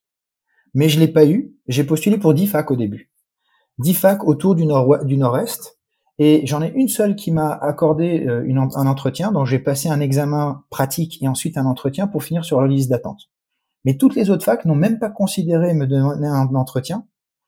Et moi, je pensais, voilà, je me suis dit, voilà, l'assistana, ça m'aura aussi peut-être servi pour ça. J'ai un dossier hmm. lourd, ça va m'aider, etc. Mais non, parce que mon GPA était tellement pourri qu'ils te regardent même pas, ils regardent même pas, ils se, ils font leurs décisions sur la personne que tu étais il y a 20 ans, alors que t'es plus du tout cette même personne. Hmm. Hmm. Donc en termes de sélection, il y a, y a une petite injustice, on va dire, euh, dans le sens où c'est pas très, euh, c'est pas très euh, euh adapté mmh. au profil des gens qui se présentent. Tout le monde est mis dans le même panier. Après, tu me diras, je peux comprendre parce que tout le monde veut peut-être aller aux États-Unis, c'est l'Eldorado. Tu as des gens qui viennent d'un peu partout. Tu sais pas comment les études ont été faites. Il y en a qui ont des diplômes, des, des diplômes fake qui débarquent en disant qu'ils ont eu. Donc à un moment donné, il faut qu'ils verrouillent. il faut qu'ils aient des, faut qu'ils aient des critères objectifs surtout. Et puis euh, le problème, c'est que les Américains, ils sont, ils sont dans le fact, quoi. C'est dans le fait. C'est, euh, c'est, euh, c'est voilà, ils ont des, des, des critères et qu'ils ont tellement peur du procès parce que globalement, tu as une règle, il qu'en France où tu dis ouais, bon, allez, on le connaît. c'est, c'est le côté très, très, ouais. Tu penses que sinon t'es un nobody. Ouais, c'est... ouais, alors ça a ses avantages et ses inconvénients. Et par contre, quand tu as des, des formations complémentaires euh, par exemple un PhD, etc., ça te donne euh, des points supplémentaires ou ils s'en foutent? Si, si, par exemple, ils sont très, ils sont très accros aux recherches. Donc si tu as fait des publis ou des choses comme ça, euh, ça, ça pèse son poids. Mais encore une fois, tu as 1000 candidatures. Tu dois, imagine, tu dois regarder 1000 candidats. Hmm. Qui est-ce que tu vas aller voir? Tu vas pas regarder tous les dossiers à fond des 1000 candidats. Tu hmm. fais deux piles. Tu te dis GPA. En dessous de 3, je regarde pas. Au-dessus de 3, je commence à m'intéresser. Moi, j'avais un GPA de 2.8. Et là, t'en veux à l'autre connard. Les cavités de black en TP qui te foutaient des bananes. c'est la nuit, tu le revois. Ce con, il va niquer ma carrière. voilà. Et donc, euh, euh, parce que en fait, il y a aussi une autre voie. Euh, parce que moi, pendant un moment, il y, avait, il y a, quelques années, je m'étais intéressé à, tout ça. Et en fait, par contre, si tu veux aller bosser à l'hôpital, à l'université, là, c'est plus simple parce que Ouais, Globalement, tant que tu y restes, euh, euh, enfin moi. Alors ce que, oui, ce que je suis en train de dire, c'est si tu veux avoir une activité privée aux États-Unis. Hmm. Si tu veux avoir une activité dans le public, tu viens et c'est c'est même et d'ailleurs en fonction des facs, ils cherchent des facultés, donc euh, c'est pas un problème. Oui, oui, c'était euh, c'est d'ailleurs beaucoup, hein, enfin en endo parce que c'est quand même le domaine que je connais. T'as beaucoup de directeurs de programmes qui sont pas américains. Mmh. moi, les Américains, ils vont dans le privé, c'est là qu'il y a le pognon. Hein. Le chef, le chef d'ortho à NYU, par exemple, il est français. Ah oui? Mais d'ailleurs, le euh, département d'ortho à NYU, il est français. Il y a un, il y a un endodontiste français euh, qui est euh, bah, qui est à NYU d'ailleurs. Il était. Euh, il s'appelle comment? avec lui. Euh, son nom va me revenir. C'est un, bah, un Strasbourgois d'ailleurs. C'est ah un Alsacien, ouais. Je crois que c'est un Lorrain, non? Ah oui, alors attends, excuse-moi. Pour moi, il est, il est de l'Est. alors après, je vais pas rentrer dans l'Alsace et la Lorraine. Euh... Ah, j'ai entendu, euh, entendu, effectivement qu'il y a un Français en endo qui est qui s'occupe des postgrades euh, à NYU hmm. et euh, ça fait deux trois ans qu'il est là. Euh, à peine parce qu'il a fait le, il a enregistré le podcast avec moi. À l'époque, j'ai enregistré le podcast avec lui. Il était à UCLA. Ok. Euh... Oh, ça va me revenir. Après, il a un nom, il a un nom compliqué, mais euh, mec super. Et, euh, et donc, il nous avait expliqué lui tout son parcours. Euh, euh lui, mais il était, il est, il a pas fait. Alors attends, je vais dire des conneries, mais lui, il reste universitaire. Il peut pas aller dans le privé. Ou alors, il peut aller dans le privé dans certains États. Et, et là, il a rejoint New York. il, était, il est marié à une chinoise qui fait de la paro. Je te donnerai son nom parce que on, m'en a parlé, on m'a dit faut que tu le rencontres parce que parce qu'il aime bien pouvoir reparler français ou je sais pas quoi. Donc j'ai une avant-première euh, avec toi. Euh. Effectivement, tu as raison, il était de la fac de Nancy. Ouais, oui, c'est ça. et, euh, je vais te retrouver, je vais te retrouver son nom avant la fin, euh, parce qu'il m'a envoyé un mail en plus il y a pas, il y a pas longtemps. il m'avait invité à venir faire un cours à New York et euh, donc moi j'ai dit bah oui oui. Puis après il me dit mais on les fait maintenant on les fait en visio. Ah, bon c'est moins drôle. parce que ça ça a été l'avantage hein, quand euh, quand j'ai voyagé beaucoup, c'est que j'allais euh, euh, j'avais été à Philadelphie, enfin j'avais fait tous ces, ces trucs-là. Moi j'adorais, j'adorais ça. quand, il t'avait, quand il t'avait évalué et qu'il pensait que t'étais british et donc il disait que tu parlais mal. Exactement. je dis non, je suis français. Non, non, Alors moi, c'était une grosse fierté pour moi. C'est une grosse fierté. Euh, et euh, euh, donc là, là actuellement, en fait, tu repars. Tu, c'est peut-être très très personnel, mais tu vis de quoi En fait, c'est un, un deal de couple, si tu veux. En gros, elle, elle, elle, a une situation maintenant. Elle, elle bosse. D'accord. Et puis moi, finalement, j'ai cédé tout ce que j'avais en France. Généralement, on dit un, un, dentiste exerce pendant 10 ans et au bout de 10 ans, il réinvestit. Hmm. Moi, mon, réinvestissement, je l'ai fait dans une... Dans la biochimie. ouais, si tu veux. Je l'ai fait dans, dans, dans, ce, dans, cette, dans ce nouveau projet. Quoi. Ok. Et donc euh, euh là actuellement, donc depuis, euh, mais parce qu'entre 2010, t'es parti en 2021. T'as vendu ton cabinet en 2021 J'ai vendu en décembre 2021 et je suis parti 15 jours après. Et donc, qu'est-ce que tu as fait en 2022 Et pendant 2022, en fait, j'essayais de voir, comme la première, fois où j'avais postulé au fac, ça n'avait pas marché, j'ai essayé de voir qu'est-ce que je peux faire pour essayer d'augmenter mes chances. Et donc, euh, euh, déjà j'ai postulé à plus de fac. Mmh. Euh, et ensuite, euh, j'ai commencé à, à, créer un réseau ici, euh, parce que souvent le réseau marche, c'est-à-dire que tu vas shadow telle ou telle personne qui est un alumni de telle ou telle fac, s'il te fait une lettre de recommandation, ça, ça a son poids. Ça a son poids. Et, et, là, j'ai eu, par le biais de, de, de différentes, de différents amis de mon réseau européen, d'ailleurs, je passe le bonjour à, à David Gerdol, grâce à qui j'ai pu rencontrer une personne très très très sympa Marc Lamaze, euh, qui a son, c'est le président de l'Académie de dentisterie biomimétique euh, aux États-Unis et euh, qui a son cabinet ici à New York, un, garçon adorable.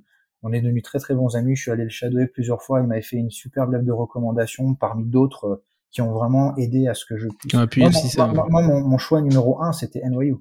Et parce que je voulais rester à New York et parce que voilà, NYU, NYU au Columbia, mais mais voilà. Et finalement, ben ça a mis son temps mais j'ai réussi à, à, finalement. La deuxième année, j'ai postulé à 25 facs. Sur les 25 facs, il y en a que deux qui m'ont considéré. Une, ah ouais, à, une à Minneapolis et, et l'autre et l'autre NYU ah oui, donc c'est. Euh... Après, tu, tu sais pas si c'est un coup de bol ou si, euh, enfin, je sais pas. Euh... Alors, c'est incroyable quand même. J'ai eu plusieurs choses, c'est-à-dire qu'il y avait cette histoire de GPA et l'histoire du visa aussi. Ils favorisent ceux qui ont la green card, même si officiellement ils le disent pas parce que c'est plus facile pour eux d'un point de vue immigration. Ça aussi, c'est un autre aspect l'immigration aux États-Unis. Et l'autre. Parce que là, toi, t'as pas la green card. Si, là maintenant je l'ai. Mais après, tu l'as eu après. Je l'ai eu, je l'ai eu en fait juste après avoir été accepté à NYU. D'accord. Et si tu crois que c'est euh, où est la poule, où est l'œuf? C'est euh, parce que tu étais à NYU qu'ils t'ont donné la green card ou euh? Non, non, non, non, parce qu'ils sont pas du tout liés. Ils ont aucun rapport. Ils savent pas. L'un l'autre ne sait pas.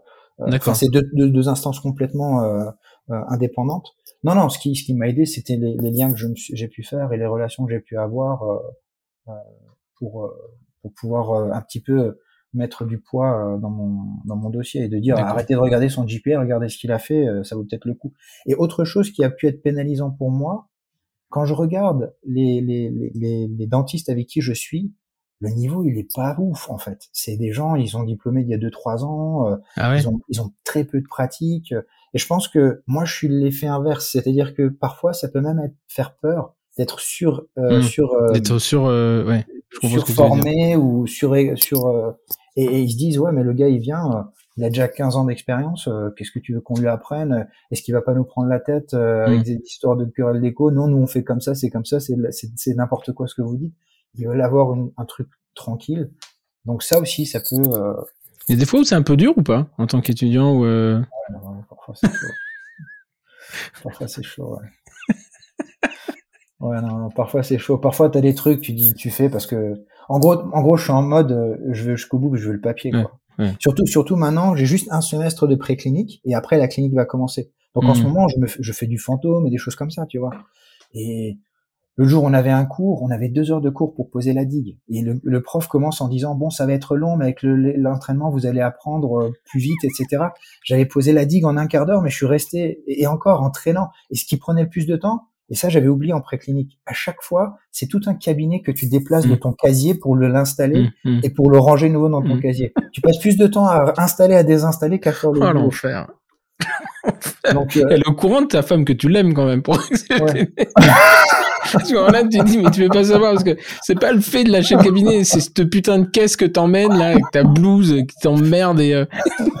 et l'autre qui se prend pour un con parce que c'est le prof. Oh, la vache. Pierre Volgemut, il s'appelle, ça y est. Ah oui, je pense que c'est son nom, c'est ce nom-là qu'on m'avait donné. Et euh, il était en Colorado à l'époque, euh, euh, et maintenant il est à New York, ça c'est sûr. Ok, ben je lui passerai le bonjour euh, si je le vois. Donc, euh, donc là, tu fais du fantôme, mais tu fais de l'endo, tu fais de la paro, tu fais tout ça, ou il y a des cours aussi, Oui, oui, il y a des cours, il y a des cours, il y a tout un, il y a tout un cursus qui est préparé. on a des, on a de la pratique. Alors en pratique, c'est de la resto, c'est de la prothèse, c'est de la movible. Euh, de l'endo, on n'a pas encore commencé. Euh, de la paro, on n'a pas fait grand chose en paro. Euh, c'est essentiellement des cours théoriques. Et puis, euh, puis après, c'est les examens. il y a des examens. Hein, c'est on a des, des, examens de psychologie du comportement, des, des, des examens de d'anesthésiopharmacologie de, euh, approfondie ou de molécules. Enfin bref, le, la pathologie orale, c'est le pire. Je pensais que voilà, je dois, je dois, me remettre dans les grosses pathologies orales. On a eu un examen la vendredi dernier, mais ouais, c'est assez dur. C'était et, et, donc c'est quoi? C'est tous les jours de la semaine ou c'est euh... C'est tous les jours de la semaine. C'est du lundi au vendredi. Là, le programme que moi j'ai, généralement le vendredi, c'est que des cours toute la journée. Et ensuite, pendant le reste du temps, c'est euh, t'as du t'as du TP. Alors, ce que mmh. j'aime beaucoup et ce que j'aurais adoré euh, Bon, peut-être pas à l'époque, j'avais pas la mentalité, mais quand je vois ça, et après avoir été prof et vu ce que nos étudiants avaient à disposition et ce que eux ils ont ici à disposition, bon après euh, euh ils payent pour l'avoir, mais euh, tu as une salle de travaux pratiques qui est ouverte mmh. tous les ah, jours, mmh. de 6h à 23h tous les jours, week-end compris. Tu peux mmh. venir quand tu veux pour t'entraîner. Euh, tu, c'est-à-dire qu'ils te donnent vraiment les moyens de, de, de... et puis je trouve que c'était un peu plus chill en France que ce qu'ils ont comme rythme euh, ah de, ici. Ouais. Tu sais, on dit toujours aux États-Unis jusqu'au bac, le niveau il est un peu bof, mm, et c'est mm. seulement après que ça. après, ouais. mais, mm. mais, là, on est dans le dur de l'après, quoi, si tu veux. C'est vraiment. Euh, c'est, quand les Américains parlent de leurs études en dentisterie et qui disent qu'ils finissent sur les rotules, c'est exagèrent à peine. Quoi. Et, et, et, donc toi, tu fais combien là? T'as une année de préclinique et deux années de clinique? C'est ça.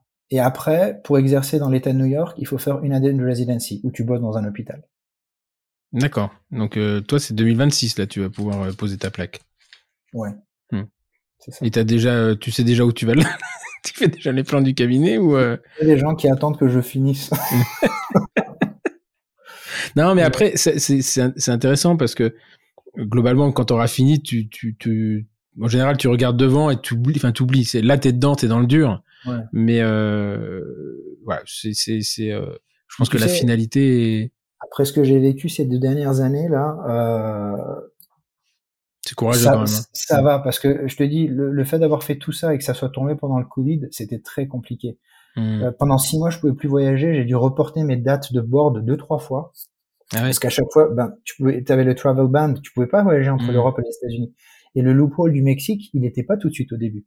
Donc pendant six mois, qu'est-ce que tu fais, qu'est-ce que tu fais pas, comment tu fais? Alors je te passe le, le, le, truc à distance qui fait que tu peux, on peut, on mm. peut pas se voir.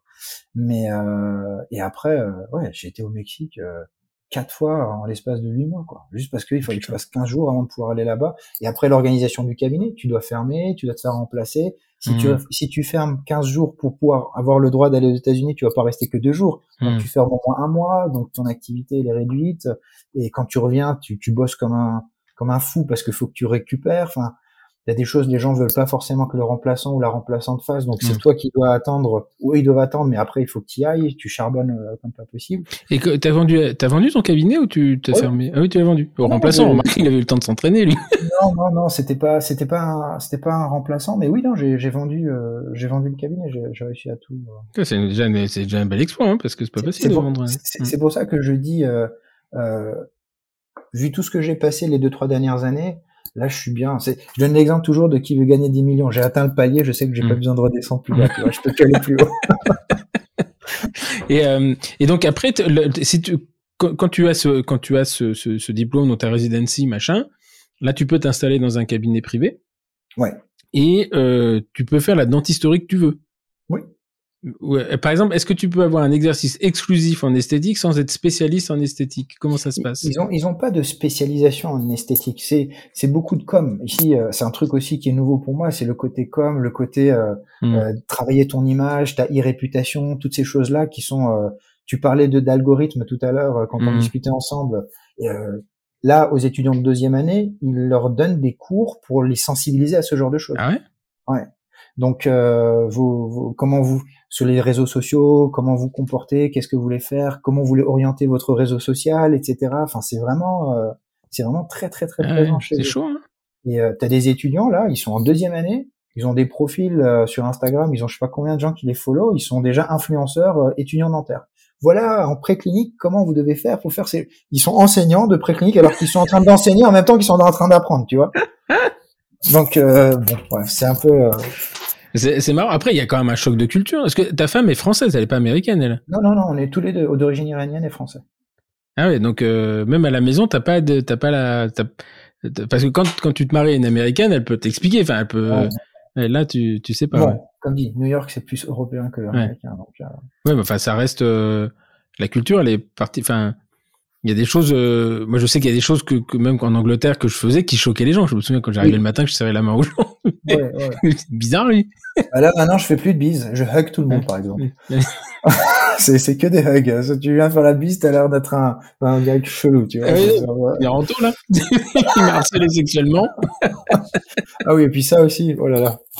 Euh, Oui, c'est ça. C'est euh, c'est c'est euh, bah, c'est quelque chose. Souvent, les, en France, on dit oh là là, les, les temps. Euh, mais en fait, moi, je me souviens déjà il y a 10-15 ans, tu, tu, il y avait un enseignant qui m'en avait. euh, J'avais un, grand, un très bon copain qui était directeur d'un programme et il m'expliquait toutes les précautions. C'est lui qui m'avait dit, par exemple, quand il a une réunion, enfin, il convoque une étudiante, il laisse toujours la porte ouverte parce que euh, c'est, euh, c'est, il m'a dit, en fait, euh, te- te- te- t'as peur, le mec, le mec, il avait peur en permanence. Et en fait, tu t'aperçois que nous, ça finit comme ça, hein. Non, Ça c'est clair. comme ça. C'est clair, ils sont. Ouais, il y a, y, a y a certains aspects euh, qui sont bien propres à ici, euh, où t'as pas du tout l'habitude quand t'es en France, euh, ou en Europe même. euh. Mais bon. Et donc, euh, je sais pas c'est indiscret de te demander, c'est- c'est- cette histoire de, de board et tout le machin, là, c'est un budget de, c'est un sacré budget parce que bon, ils ont pas la scolarité à 300 balles, je pense. Non, d'ailleurs, quand tu leur dis, ils, ils- ont la mâchoire qui se décroche. Il a pas compris notre question, en fait, le mec. Non, Il parle pas très bien anglais, comprend pas ce qu'on lui dit. non, la dernière fois, ça m'est arrivé avec quelqu'un dans mais, mais en France, c'est combien les études dentaires? Je sais pas, 300, euh, 300 par an? Euh, Non, 300 par semestre? 300, non, ils me font 300 dollars par semestre? Je fais non, 300 dollars par an. Mais c'est un truc incroyable parce que bon, je pense que tu, tu vas regarder ça maintenant avec, euh, parce que moi, je me souviens quand je m'étais exilé là pendant deux ans, la première année, tu lis beaucoup Le Monde en fait pour, euh, parce que ça te manque pas, mais t'as envie de savoir ce qui se passe. Ouais, Puis je pense qu'après ça te passe. à la deuxième année, ça, me passait. Ça, ça- ça te manque quand même un petit peu. Toi, tu savais que t'allais revenir. Euh, je pense, j'avais pas envie d'en venir moi. Ah, mais euh, ouais. La deuxième année, enfin, je me suis vraiment posé la question la deuxième année. Et puis après, je revenais souvent. Enfin, à l'époque, il n'y avait pas le Brexit, donc euh, je revenais euh, France-Angleterre. Toi, c'était, euh, je prenais l'avion, je prenais le machin. C'était euh, parce que c'était ma seule source de, de subsistance en fait. C'est que je rentrais en France, je faisais deux trois cours, je Et repartais là-bas. Ouais. Voilà, bon après fiscalement, je sais pas trop où j'habitais. Enfin, euh, enfin, je le savais bien, ça dépendait des jours, mais vraiment, c'était. euh, mais ce qui, ce qui était, euh, euh, euh, ce qui est, ce qui est intéressant, c'est que en fait, la, la, la- les, les études. euh, Enfin, moi, ça, que je, je lisais Le Monde et, et, et il y avait les élections d'ailleurs à l'époque. c'était Nicolas Sarkozy, tu vois. C'est Ségolène Royal, ça, nous, moi, je l'ai vécu de l'extérieur et tu le vis pas de la même, tu le vis pas de la même façon parce qu'en fait, t'as pas le truc quotidien. Mais et donc là, je, je, il y a avant-hier, il y a euh, il y a le, le- le- la France insoumise qui a, qui a on va foutre la guerre parce que on veut le, le Crous à un euro. Et, tu verrais sur Twitter les, les discussions, mais tu deviendrais fou. Enfin, moi, je comprends un Américain qui arrive là, il se dit je, je comprends pas ce qu'ils, je comprends pas ce qu'ils disent. En fait, c'est pas possible. Pas Ah non, mais l'américain, il va dire c'est un pays communiste. Enfin, ils aiment bien, ils aiment bien venir y vivre quand même. Donc euh, c'est. euh, Oui, oui. Non, mais j'exagère les, les traits pour la blague, mais c'est vraiment euh, parfois le contraste. Il, il y a des choses effectivement dans un sens comme dans l'autre, tu comprends pas quoi. Et, donc, toi, quand tu t'inscris, les, les boards, à peu près, ça coûte combien de passer le board? Alors, je vais, te, je vais te donner à la louche parce que j'ai plus les chiffres exacts, mais passer un board, c'est 600, 700 dollars, un truc comme ça? Ça, c'est encore accessible. Ensuite, euh, ensuite, quand tu quand tu vas t'inscrire au fac. Ouais, c'est quand tu envoies le dossier déjà. Quand tu, envoies, quand tu envoies le dossier, c'est à peu près 200, on va dire, on va arrondir, c'est 300 dollars par dossier que tu envoies. Mmh. C'est centralisé par ce même site, mais à chaque fois, tu, en fonction, tu choisis sur une liste à combien de facs tu veux envoyer, et à la fin, tu as la note, et c'est aux alentours de 300. Après, une fois que tu as envoyé, tu as la fac qui te répond en disant, on a bien reçu votre dossier, on a besoin de trucs complémentaires. Donc parfois, ils te demandent des trucs complémentaires, mais le minimum, si on demande un seul truc complémentaire, c'est un supplément à payer qui varie entre 75 et 300 dollars en fonction des facs. Mais là, t'es content en fait, parce que déjà ils te parlent. Donc tu dis, ça y est, ils ont vu mon dossier. Ils vont non, ils vont toujours te parler. Ils vont toujours te parler. À ce stade-là, tout le monde te parle. C'est seulement après que tu as fait ça que là, ils te parlent plus. Ou alors, ils font comme ils m'ont fait avec Buffalo. La seule fac qui m'a accepté la première année, ils m'ont dit, c'est bien, on vous invite pour un, pour un examen pratique. Mmh. Et, euh, et, ensuite, si vous réussissez l'examen pratique, vous avez l'entretien, et ensuite, si vous réussissez, vous êtes pris ou vous êtes sur liste d'attente. Donc je me suis dit, bon, bah s'ils m'ont pris pour l'examen pratique, c'est qu'ils ont vu mon dossier. Donc si je réussis la pratique, a priori, ça devrait aller.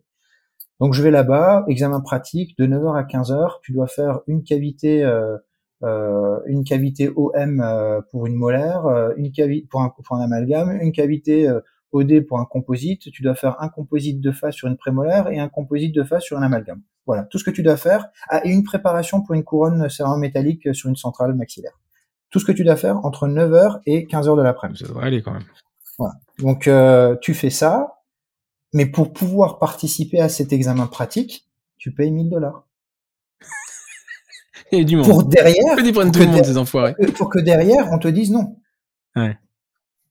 Et, il justifie, à un moment, il justifie, te disent non parce que ou Alors les mails, les mails, les mails sont, sont très bien construits. C'est souvent un peu les mêmes mails stéréotypés où ils te disent cette année la demande a été très très importante. Euh, même si votre dossier était assez exceptionnel, le, choix a été très difficile, le comité a dû trancher. Euh, n'hésitez pas à, à, réessayer, mais on n'aura pas de place pour vous cette année malheureusement. Ils en prennent combien par an? Ça dépend des facs. Alors euh, par exemple, euh, NYU, c'est on est 40. Mais là, notre promo, notre promo, on est 400. Hein. On a une promo de, de, de, de, de deuxième année de 400 personnes.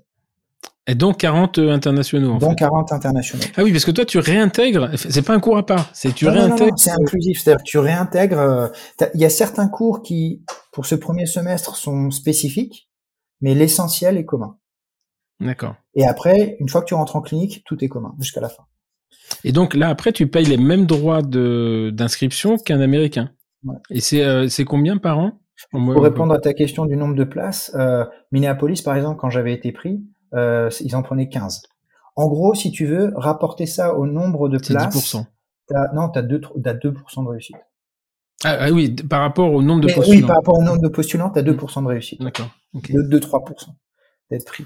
Et, après, le budget pour les pour le pour le ça aussi ça dépend des facs, mais en gros pour un programme de deux ans, deux ans et demi, il faut que tu comptes euh, un peu plus de 200 000. Quoi. 200 000 pour tout ou pour l'année?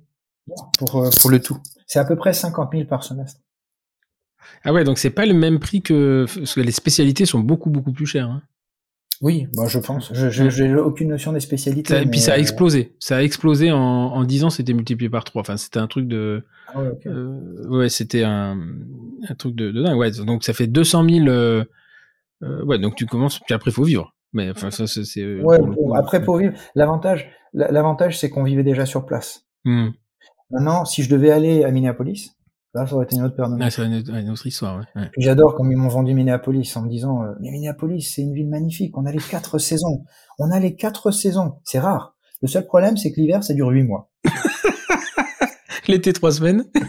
c'est ça. Et, et donc, tu as passé combien d'euros finalement? Enfin de... Ben, je te dis, la première fois que j'ai postulé, en plus, tu as des deadlines. Tu, normalement, les, les inscriptions, c'est entre début mars et pour les premières facs qui clôturent, c'est début juin et ensuite ça peut aller jusqu'à la fin de l'année pour pouvoir commencer l'année suivante. Et la première année, j'avais postulé à 10 facs. Il y en a 9 qui m'ont dit non, une qui m'a dit venez faire un entretien, un examen pratique, venez et finissez sur la liste d'attente et finalement on vous prend pas. Et l'année suivante, c'était l'année dernière, j'ai postulé à 25 facs. Et sur les 25 facs, Les deux qui m'ont considéré, elles m'ont accepté. Les autres, ils m'ont, ils m'ont envoyé des noms. Ah donc tu avais le choix à la fin entre NYU. J'avais, j'avais le choix entre NYU, euh, entre rester dans la ville où je vivais déjà ou aller à Minneapolis. Ouais. Et NYU, je l'ai. NYU, je l'ai envoyé un mail en disant que, étant donné la situation, il y a une très très forte demande, mais qu'après considération. C'est ça. Là, tu peux te faire un petit plaisir. tu, sais, tu leur reprends le mail à l'envers. Mais NYU, NYU, je l'ai eu en deuxième. C'est-à-dire que j'ai d'abord eu Minneapolis. Et quand j'ai eu Minneapolis, je me suis dit, ah, là, au moins, je suis sûr que j'ai la possibilité de devenir dentiste aux États-Unis. Parce hmm. que j'ai j'ai la porte d'entrée. Mais c'était pas évident. C'était pas, c'était pas idéal. Et après, quand j'ai eu, euh, c'était. Oh putain, là, c'est la, la bambou, là. c'était le soulagement. Tu t'imagines pas, quand je te parle de ce palier, je te hmm. parle pas du palier de quand t'es à 1000, je te parle du palier quand t'es à 500 000, tu vois, que tu sais que tu vas pas descendre. Ouais, non, mais c'est marrant parce que je me souviens de, de, euh, de, ton post Facebook où justement tu avais, euh, euh, tu, tu annonçais ça, mais ce qui est assez marrant, c'est que maintenant que tu racontes l'histoire, on se rend compte de, de, tout le stress encaissé pour en arriver là et que tu comprends que, bah, que t'es content. Mais bon, quand toi, tu es derrière ton ordinateur, tu dis, ouais, ouais c'est bien, aux États-Unis, quoi. C'est, euh... mais euh, c'est, c'est, là que c'est intéressant, toute cette vie, euh, ce que vivent les gens. Et moi, c'est ça qui m'intéresse, c'est, le principe du podcast. C'est, euh, c'est de se dire, euh, ouais, enfin, globalement, le jour mais tu as aussi l'impression que finalement, il y a toujours une fin heureuse. Je sais pas pourquoi. Peut-être, je sais pas, on connaît pas les fins malheureuses. Ou alors peut-être les fins, les fins apparemment malheureuses finissent heureuses différemment, je sais pas. Hmm. Mais il y, a un moment où tu as douté quand même? À partir du moment où je me suis décidé, je me suis donné à fond, je me suis pas donné la possibilité de douter parce que vu le processus, si tu commences à douter, hmm. et puis je sais pas, j'ai peut-être eu des, je t'ai parlé de, ces deux temps forts où je me suis, j'ai douté de moi. Euh, hmm, euh, hmm. Voilà, ça, ça te renforce aussi. Et puis tu te dis, et puis, et puis je, je sais, je sais euh, avec ce que j'ai fait, ce que je suis capable. Donc euh, je me donne les moyens, j'y vais à fond, et puis euh, on m'a toujours dit je suis quelqu'un qui regarde devant et qui regarde pas derrière. Mmh. Et, euh, et je je me fais pas du souci avant d'avoir légitimité à me faire du souci sur quelque chose. S'il n'y a pas quelque chose de concret, je commence pas à aller dans l'imaginaire. Donc euh, ça, je pense que ça m'aide énormément et ça m'a beaucoup aidé pour. c'est une force, hein. C'est une force parce que Effectivement, quand tu commences à douter, c'est euh, le début de la fin. En fait, c'est. Euh, euh, J'avais la motivation suffisamment mm. forte pour pouvoir me pousser et me tracter vers là. Donc, bah, surtout que tu n'avais plus le choix. Enfin, oh, tu me diras, à la limite, si, tu as toujours le choix de revenir en arrière, même si c'est. Toujours revenir là, si je veux. Mais là, c'était. Non, c'était un projet commun. C'est au-delà du, du, simple choix de carrière professionnelle, si tu veux. C'est un choix de vie là. C'est une histoire mm. de choix de vie, mon histoire. C'est une histoire de, de, plan de vie. C'est une histoire de, de, de, de projet commun. Enfin, c'est et, et, ça, je l'avais pas quand je sortais de la fac et que je me disais, tiens, peut-être que j'irai aux États-Unis. Et c'est ça qui fait toute la différence. Mmh. Le fait d'avoir eu ce projet en commun, ça te donne une force et ça te donne, euh, tu peux tout démultiplier et puis euh, et puis même le Covid n'a pas réussi à avoir raison. Donc, euh... Non, mais c'est c'est là où le proverbe lâcher la proie pour l'ombre, c'est euh, c'est parce que globalement quand on regarde, t'es t'es chez chez, chez t'as ton pied complètement à l'académie du sourire, t'as esthétique practical, tu as le DU, t'as globalement, après ça peut avancer, mais quelque part, tu, tu, tu allais peut-être rentrer dans une forme de routine qui t'aurait fait chier très vite. Et euh, là, au moins, avant de, avant de connaître la routine, quand même se passer quelques quelques mois ou voire quelques années. Je pense que là, t'es un peu, t'es un peu tranquille. Et il y, a un moment, alors, elle, elle est pas là. Enfin, euh, on va pas lui poser la question, mais euh, à un moment, ta femme, elle a un peu culpabilisé de se dire putain, tout ça. Euh, souvent même. Souvent. Souvent. Et puis on avait des grosses discussions euh, où finalement, ce qu'il fallait comprendre, c'est que c'était mon choix. Hmm. Ça n'a pas été imposé. C'est-à-dire que j'aurais pu très bien dire non. C'est-à-dire que c'était un choix raisonné, si on veut. C'était pas un, un, truc sur un, c'était pas sur un coup de tête. Mais euh, ouais, là, euh, le, jour où j'ai reçu l'acceptation le, de NOU, ça a été le soulagement euh, pour tous les deux, mais d'une force euh, tu mmh. même pas quoi. C'est-à-dire mmh. que à partir de 2019, de décembre 2019 où la décision a été prise, ça a été une situation d'instabilité et d'incertitude jusqu'à euh, septembre 2022. Ah, putain, deux ans, trois ans. Ouais, trois ans, faut, faut être solide, hein. Faut être solide. C'est le. Et puis parfois, ça, ça, ça, ça, en devenait, euh, ça en devenait comique, quoi. les situations de tu vas au Mexique, tu fais ci, je me retrouvais tout seul au milieu de Mexico City en train de réviser de la de l'endo, imagine. Et le seul copain que j'avais un petit studio Airbnb et le, le, seul en mode P1, tu sais, tu révises avant les examens. Le seul copain que j'avais, c'était le petit écureuil qui se baladait sur le câble devant moi. C'était les vendeurs ambulants dans la dans, avec leurs clochettes. Enfin, c'était euh, ouais, c'était c'était une expérience. Mais c'est c'est incroyable. Et la salsa, t'as as repris les cours là-bas ou t'es prof de salsa à New York? Non, la salsa, c'est quelque chose que j'avais commencé quand j'étais étudiant et puis euh, j'étais très très impliqué. Je j'enseignais, j'avais pendant des années, j'étais co-organisateur de d'un des plus gros festivals de salsa cubaine d'Europe. Ah ouais? Strasbourg. Ouais. Et euh, on était tout un groupe et puis on était très investis. Euh, et, euh, et, je faisais ça en parallèle de mes études au début, et ensuite j'ai continué à faire ça. J'étais DJ aussi, j'ai DJ, j'ai été DJ à travers l'Europe euh, sur différents événements salsa, euh, tout en étant dentiste. DJ de salsa, ouais. ça existe, ouais. Dans des festivals, ouais. Et, et ensuite j'ai, j'ai, mais à un moment donné, il fallait que je choisisse. À un moment donné, j'aurais pu continuer de développer le truc de DJ, et je me suis dit, je me suis dit, t'as pas fait six années d'études pour finir derrière les, les platines? Euh, et puis t'aimes bien ce que tu fais, donc faut que tu choisisses. Tu peux pas bosser comme un dératé le, la semaine et le week-end bosser mais à l'inverse. Mmh, mmh. Euh, et tu récupères jamais. Et il y a un mois comme ça qui était hyper intense et là je me suis remis en question. Je dit non, faut que tu choisisses. Donc j'ai diminué petit à petit et puis c'est le problème de ces genres d'événements, c'est que tu dois t'engager sur le long terme. C'est-à-dire mmh. que date pour six mois plus tard, tu t'engages, tu mets dans ton agenda. moi parfois j'avais des congrès, des formations, des trucs qui tombaient, qui prenaient le dessus t'annules une fois, t'annules deux fois, t'es plus crédible, mmh. les gens ils te rappellent plus. Et ce que je comprends, et à un moment donné, je disais aux gens, ne, me demandez pas parce que je suis pas suffisamment fiable et j'ai pas envie de vous mettre dans le dans, dans la panade euh, en last minute en disant ouais finalement les gars je peux pas venir. Mmh. Et euh, juste quand, quand tu as pris ta décision, donc tu l'as tu l'as partagé, je pense, avec tes, tes proches et euh, et à ce moment-là, euh, ils, eux, ils, réagissent comment? Même si à la limite, à l'époque, tu as, 35, 37 balais, tu fais ce que tu veux, tu mets personne en danger, mais est-ce qu'il y a, y a un moment où euh, tu as des gens qui te disent ouais vas-y t'as raison et puis ou au contraire on te dit non mais t'es fou t'as vu ce que tu fais euh, euh, qu'est-ce que c'est que ces conneries ta femme elle a qu'à revenir alors j'ai peut-être été beaucoup tu sais parfois il y a des choses dans la vie t'as l'impression que les astres sont réunis et c'est la voie que tu dois prendre. Mmh. et parmi parmi ces éléments d'astres réunis il y a un élément de réponse par rapport à ce que tu me demandes c'est l'entourage et le soutien de l'entourage. C'est-à-dire que j'ai eu la chance que ce soit au niveau familial ou privé et professionnel, c'était que des t'es courageux et franchement bravo.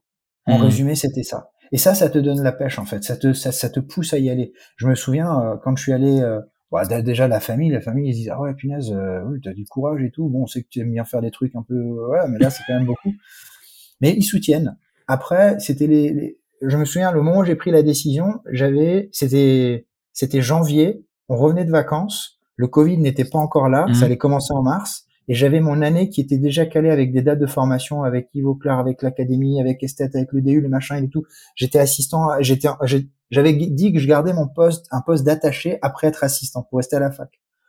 Et à un moment donné, je me suis posé à mon ordinateur et j'ai écrit mmh. un mail que j'ai envoyé en le customisant plus ou moins à tout le monde en expliquant que j'allais changer de plan de vie et que pour pouvoir le faire, j'avais besoin de temps, de dégager du temps, et que j'allais annuler, euh, dans la mesure du possible, toutes les formations qui étaient prévues, parce que ce temps, je voulais le récupérer pour moi, pour pouvoir étudier pour le mmh. board et en même temps bosser pour le cabinet.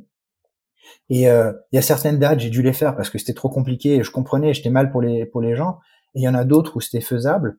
Et tous les gens ont été d'un grand soutien. Hmm. Olivier a été d'un grand soutien. Corinne, quand j'ai dit, était d'un grand soutien. Toute l'équipe de l'Académie du Sourire était d'un super grand soutien. Je me suis encore, euh, Jean-Christophe Paris qui me disait qu'il était jaloux de moi parce que lui aussi, il a toujours été attiré hmm. par les États-Unis. Il disait, si j'avais pu, j'aurais fait. Si j'avais pu, j'aurais fait. Fonce. André, quand il me posait la question, il était plus inquiet en disant, mais comment tu vas réussir à le faire? Est-ce que tu peux? C'était plus de l'inquiétude hmm. de, est-ce que tu vas y arriver plutôt que, laisse tomber, mais qu'est-ce que c'est que cette idée euh, qui t'est tombée dessus? Donc j'ai énormément de soutien et, et j'en suis reconnaissant à tous ceux qui, qui, qui m'ont soutenu.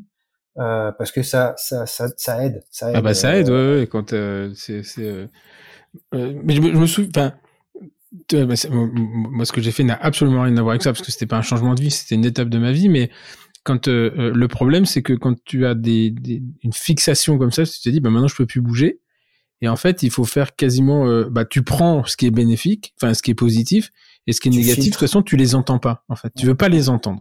Ouais. Et, euh, parce que il y a aussi une forme de jalousie des gens qui n'ont pas pu le faire et qui se disent putain il le fait donc voilà moi j'étais dans un cursus universitaire.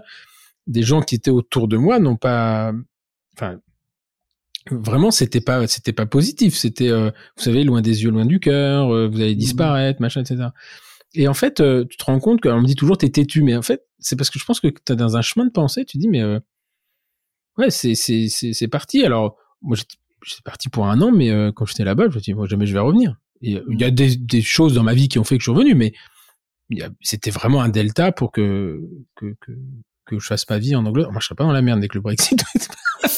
Parce que là, pour le coup, ça c'était. Euh, mais euh, voilà. Et je me souviens de ce sentiment où tu avais vraiment, euh, tu avais vraiment les gens qui étaient positifs, euh, ma famille qui était inquiète. Euh, mes parents, en l'occurrence, qui, qui, qui ouais, et, euh, et puis tu avais les gens négatifs, on disait oh, qu'est-ce que c'est que ces conneries, ah, cette espèce de jalousie, il va parler anglais, il va, enfin voilà, je sais pas, des genres, euh, plutôt que de dire, bah vas-y, euh, ouais, euh, prends, ce qu'il y a à prendre, quoi. C'est, mmh. c'est, et voilà. Mais globalement, en fait, ce qui est négatif, tu t'en souviens pas. Enfin, moi, je m'en souviens, mais. mais, mais tu mets de côté. mais de côté, t'en souviens après. Quand parce qu'après, les mêmes te disent, heureusement que je vous ai poussé à le faire. tu dis, putain. tu dis quand même, ça c'est. c'est gonflé. Et donc euh, euh, là maintenant, c'est 2026. Tu, enfin, tu vas être résident en 2000. Je, je, suis class of 2025, c'est-à-dire que été 2025, je finis. Et ensuite, pour moi, c'est quand est-ce que je vais commencer à bosser. Pas forcément quand est-ce que je vais visser une plaque. Pour moi, le plus important, c'est de me remettre au boulot. Là, je suis en pré-clinique. Il y a qu'une seule chose, ça me démange. J'ai envie de retourner en clinique, quoi. Hmm. Donc, euh, été 2025, je, j'ai le DDS. D'accord si tout va bien, euh, c'est 2025, ouais. Et puis ensuite, euh, il faut que je fasse. Là, je commence à bosser. Et là, c'est pareil. Euh, c'est que propre. Alors, euh, il y a l'État de New York et il y a l'État de, je sais plus quel État c'était, qui demande ça, une année de residency. Et ça, tu as deux moyens. Soit tu le fais dans une structure hospitalière, soit tu le fais dans une structure universitaire qui est un hôpital. Si tu le fais dans la structure universitaire, faut de nouveau que tu payes, parce que c'est une forme de formation. Si tu vas bosser dans une structure hospitalière, tu es payé. Et donc là, moi, je vais aller bosser dans une structure hospitalière, faire cette année-là. Ah, bien, quand même. Ouais, Les conneries. ça, ça suffit. ça suffit, parce que c'est la retraite à 82 ans, si tu commences à, tu commences à cotiser à 45 ans. Et, euh, parce que le, le temps, le, le temps. Après, l'exercice, euh, l'exercice aux États-Unis, tu le, au niveau des assurances, au niveau des responsabilités, au niveau des trucs, tu, tu l'as un peu appréhendé déjà ou bon à part les cours de, de Facebook que tu as à la fac hein? Je le vois, je le vois, je le vois. Euh, on, a on a des petites notions comme ça qui commencent à se profiler petit à petit, mais justement c'est que ce soit via les échanges que j'ai avec les nouveaux euh, mes nouveaux contacts du nouveau réseau que je me fais, ou alors là je vais voir quand on va rentrer en clinique comment les, les choses fonctionnent. Ça me hmm. donnera vraiment une idée de, de des particularités de ce système par rapport à ce dont j'avais l'habitude en France. D'accord. Mais pour l'instant, il n'y a rien qui. Euh, enfin, tu as déjà, déjà allé voir comment ça se passait dans les cabinets ou pas du tout d'ailleurs? Oui, oui, bah, oui. Je te disais, j'ai shadow des gens dans des cabinets pour avoir des lettres de recours. Donc, euh, j'ai été dans, dans, dans, plusieurs cabinets new-yorkais, euh, à voir les gens bosser, comment ça, comment ils, comment ils fonctionnaient, qu'est-ce que et euh, ouais, y a, ça me donne déjà une petite idée euh, hmm. du type d'activité que je peux. C'est très très différent de du enfin la structure dans laquelle tu vas te retrouver, puisque bon, il y a il y a un schéma assez global des, des, des, des, cabinets américains, très très différent par rapport à ce que tu avais à Strasbourg ou finalement. Euh... moi, ma référence, alors j'ai vu différents types. Et euh, il y a un cabinet que j'ai vu, c'est un peu ce que j'avais à Strasbourg. Le gars, il travaille tout seul. Bon, moi j'avais deux fauteuils, lui il en a quatre. Euh, euh, j'avais, j'avais, une assistante, lui il en a cinq, mais voilà, c'est, c'est pas le même délire. Il a, et puis il y a les hygiénistes aussi, il faut pas oublier, ça on n'a pas nous. Mm. ils ont, ils sont à fond dans les hygiénistes, euh, ça fonctionne très très bien. Et mais ouais, non, c'est, tu peux trouver de tout, je pense. Je sais pas, je sais pas si c'est très très différent. Finalement. Oui, donc en fait, le côté, le mythe cabinet énorme, usine, 25 fauteuils, c'est, c'est, c'est pas, c'est pas la, c'est pas la norme. Pas forcément, ou du moins, je j'ai, j'ai pas, je me suis pas retrouvé dans, un, dans une situation où j'ai pu être témoin de ça. Ok. Mais bon, bah euh, écoute, euh, bon, parcours. Hein. Ouais, ouais. Bon parcours. Après, le, risque, c'est qu'il te demande d'enseigner, puis fait que tu fasses un PhD derrière. Alors, pas rester à la fac, tu sais Enseigner, l'avantage, c'est que tu peux rester à temps partiel à mm. vitam aeternam ici. Mm. Donc, moi, j'avais toujours dit à Strasbourg, si on me permettait de rester à temps partiel, euh, je serais resté. Je pense que mm. je serais resté. j'aurais peut-être fait mon ce, temps partiel différemment que les quatre années d'assistanat que j'ai fait. Parce qu'à un moment donné, il y a certains trucs qui étaient très relous et, et, et puis mm. ça t'apportait plus, ça t'apporte au début, mais après plus. Mais le côté euh, garder un pied, mm. Euh, mm. mais par rapport à des choses bien spécifiques, euh, ouais. Et puis ici. Mais c'était, tu vois, les Anglo-Saxons ont ce côté très pragmatique, c'est-à-dire que globalement, euh, enfin aux États-Unis, je sais pas trop comment ça se passe, mais euh, en Angleterre, tu avais vraiment une scission entre les les universitaires, vraiment tu les universitaires donc euh, croissance, master, PhD, machin spécialité, et ensuite tu avais ce qu'on appelait les clinical lecturers, c'était les enseignants en clinique. Ouais, et globalement, celui qui était universitaire, lui, bah, il, dirigeait la maison. Mhm. Et puis ils embauchaient des mecs pendant, c'était contrat annuel, contrat de trois ans, puis le mec il faisait une journée, deux jours. Tu avais des gens qui étaient clinical lecturers temps plein, enfin, ils faisaient cinq jours c'est exactement comme ça. Nous, on voit, il euh, y, a le, prof qui gère le département, qui gère un peu le TP ou qui gère les, cours. Et puis, il y a tous ceux auprès de qui on va. C'est pas auprès de lui qu'on va pour montrer ce qu'on fait. C'est hmm. tous les facultés qui sont là, qui font partie de l'équipe et qui sont juste présents, euh, euh, comme tu dis, clinical lecturer, hmm. que ce soit pour la pratique ou même des cours. Les États-Unis, ils appellent ça les faculties members faculty members. Oui, c'est ça. ouais, parce que nous, nous, ils raccourcissent, ils disent he's a faculty, he's a faculty, mais en fait, ils veulent dire faculty member. Ouais. Et c'est intéressant parce que, euh, par exemple, aux États-Unis, pour avoir ce qu'on appelle une tenure track, c'est vraiment le le poste qui est entériné. Putain, c'est euh, fin de carrière, quoi. Hein. C'est pas euh, oui, c'est pas fonctionnaire à vie tout à 25 ans. Hein. Là, non? Au bout de 10 ans, ils disent. Euh, ah, c'est plus compliqué que ça. Hein. C'est même pas une question de temps. C'est euh, c'est une question de publication. C'est une question de. Ah, oui. ouais. Ouais, non, non, c'est euh, chaud. Hein. Et puis, euh, tu le sens dans les congrès. Hein. Ils sont en CDD pendant un long moment et ah, après, ils ont leur CDI. Euh... Pour avoir la ténure, là, je peux te dire que dans les congrès, tu le sens. Hein, celui qui est en vision, vision de ténure, là, il fait chier tout le monde. Parce qu'il ben non, mais il a juste à montrer que c'est le meilleur, quoi. Donc moi, je me souviens des congrès à l'IADR où ils se, ils se foutaient sur la gueule. Et en fait, euh, j'avais dit, mais pourquoi ils font ça? Et là, on m'a dit, bah, parce que l'autre est... Arina Souza, là, il veut une ténure track et, euh, et, et bah, globalement, euh, euh, voilà, c'est c'est c'est un fonctionnement qui est un peu particulier, je crois, aux États-Unis. Hein. C'est euh, c'est c'est géré par l'État, mais c'est privé. Enfin, je sais pas trop comment ça fonctionne d'ailleurs. Cet aspect-là, j'ai jamais, j'ai pas creusé, donc c'est un peu trop frais pour moi pour pouvoir te répondre. Mais si tu veux qu'on fasse un podcast dans quelques années, je peux peut-être te dire. non, mais c'était, euh, mais c'est intéressant de de toi même la recherche quand les gens font de la recherche là-bas. Euh, alors, tu dis toujours, ils lèvent des millions, ils lèvent des millions, mais le mec, il lève des millions parce que il lève les salaires aussi de ces des mecs mm. qui ont travaillé pour lui. Toi, nous. À la fac, une fois que tu as ta position à 25 ans, euh, que tu bosses ou bosses pas, t'es payé. Ouais, quelque part, tu te dis le con, c'est celui qui bosse, hein, mmh, parce mmh. il aurait la, la, même chose, et puis il a plus de temps pour faire de la politique, donc euh, il y arrive avant les autres. Mmh. C'était. Euh, ok, bah écoute Ali, merci beaucoup, très sympa. Je t'en prie, je t'en prie. Et puis voilà, on a entendu les sirènes, c'est assez marrant d'ailleurs. À un moment donné, j'étais en train de parler, j'entends ça, et j'ai failli faire une coupure en disant voilà, ça c'est New York. Euh, euh, je suis pas sûr si tu l'avais entendu ou pas. je vous jure que c'est pas moi qui ai mis une fausse bande pour faire. on était à New York. Il était vraiment à, New York. Là, il est, euh, il est quasiment 23 heures à Rouen au moment d'enregistre. Donc il est presque 5 heures. Voilà, presque l'un de ton tea time là-bas. Merci beaucoup d'avoir partagé ça. Et puis au plaisir de voilà, si je vais voir Pierre Pierre Volgemut à, New ah York, je passerai te, te voir dans ta salle de TP. Absolument.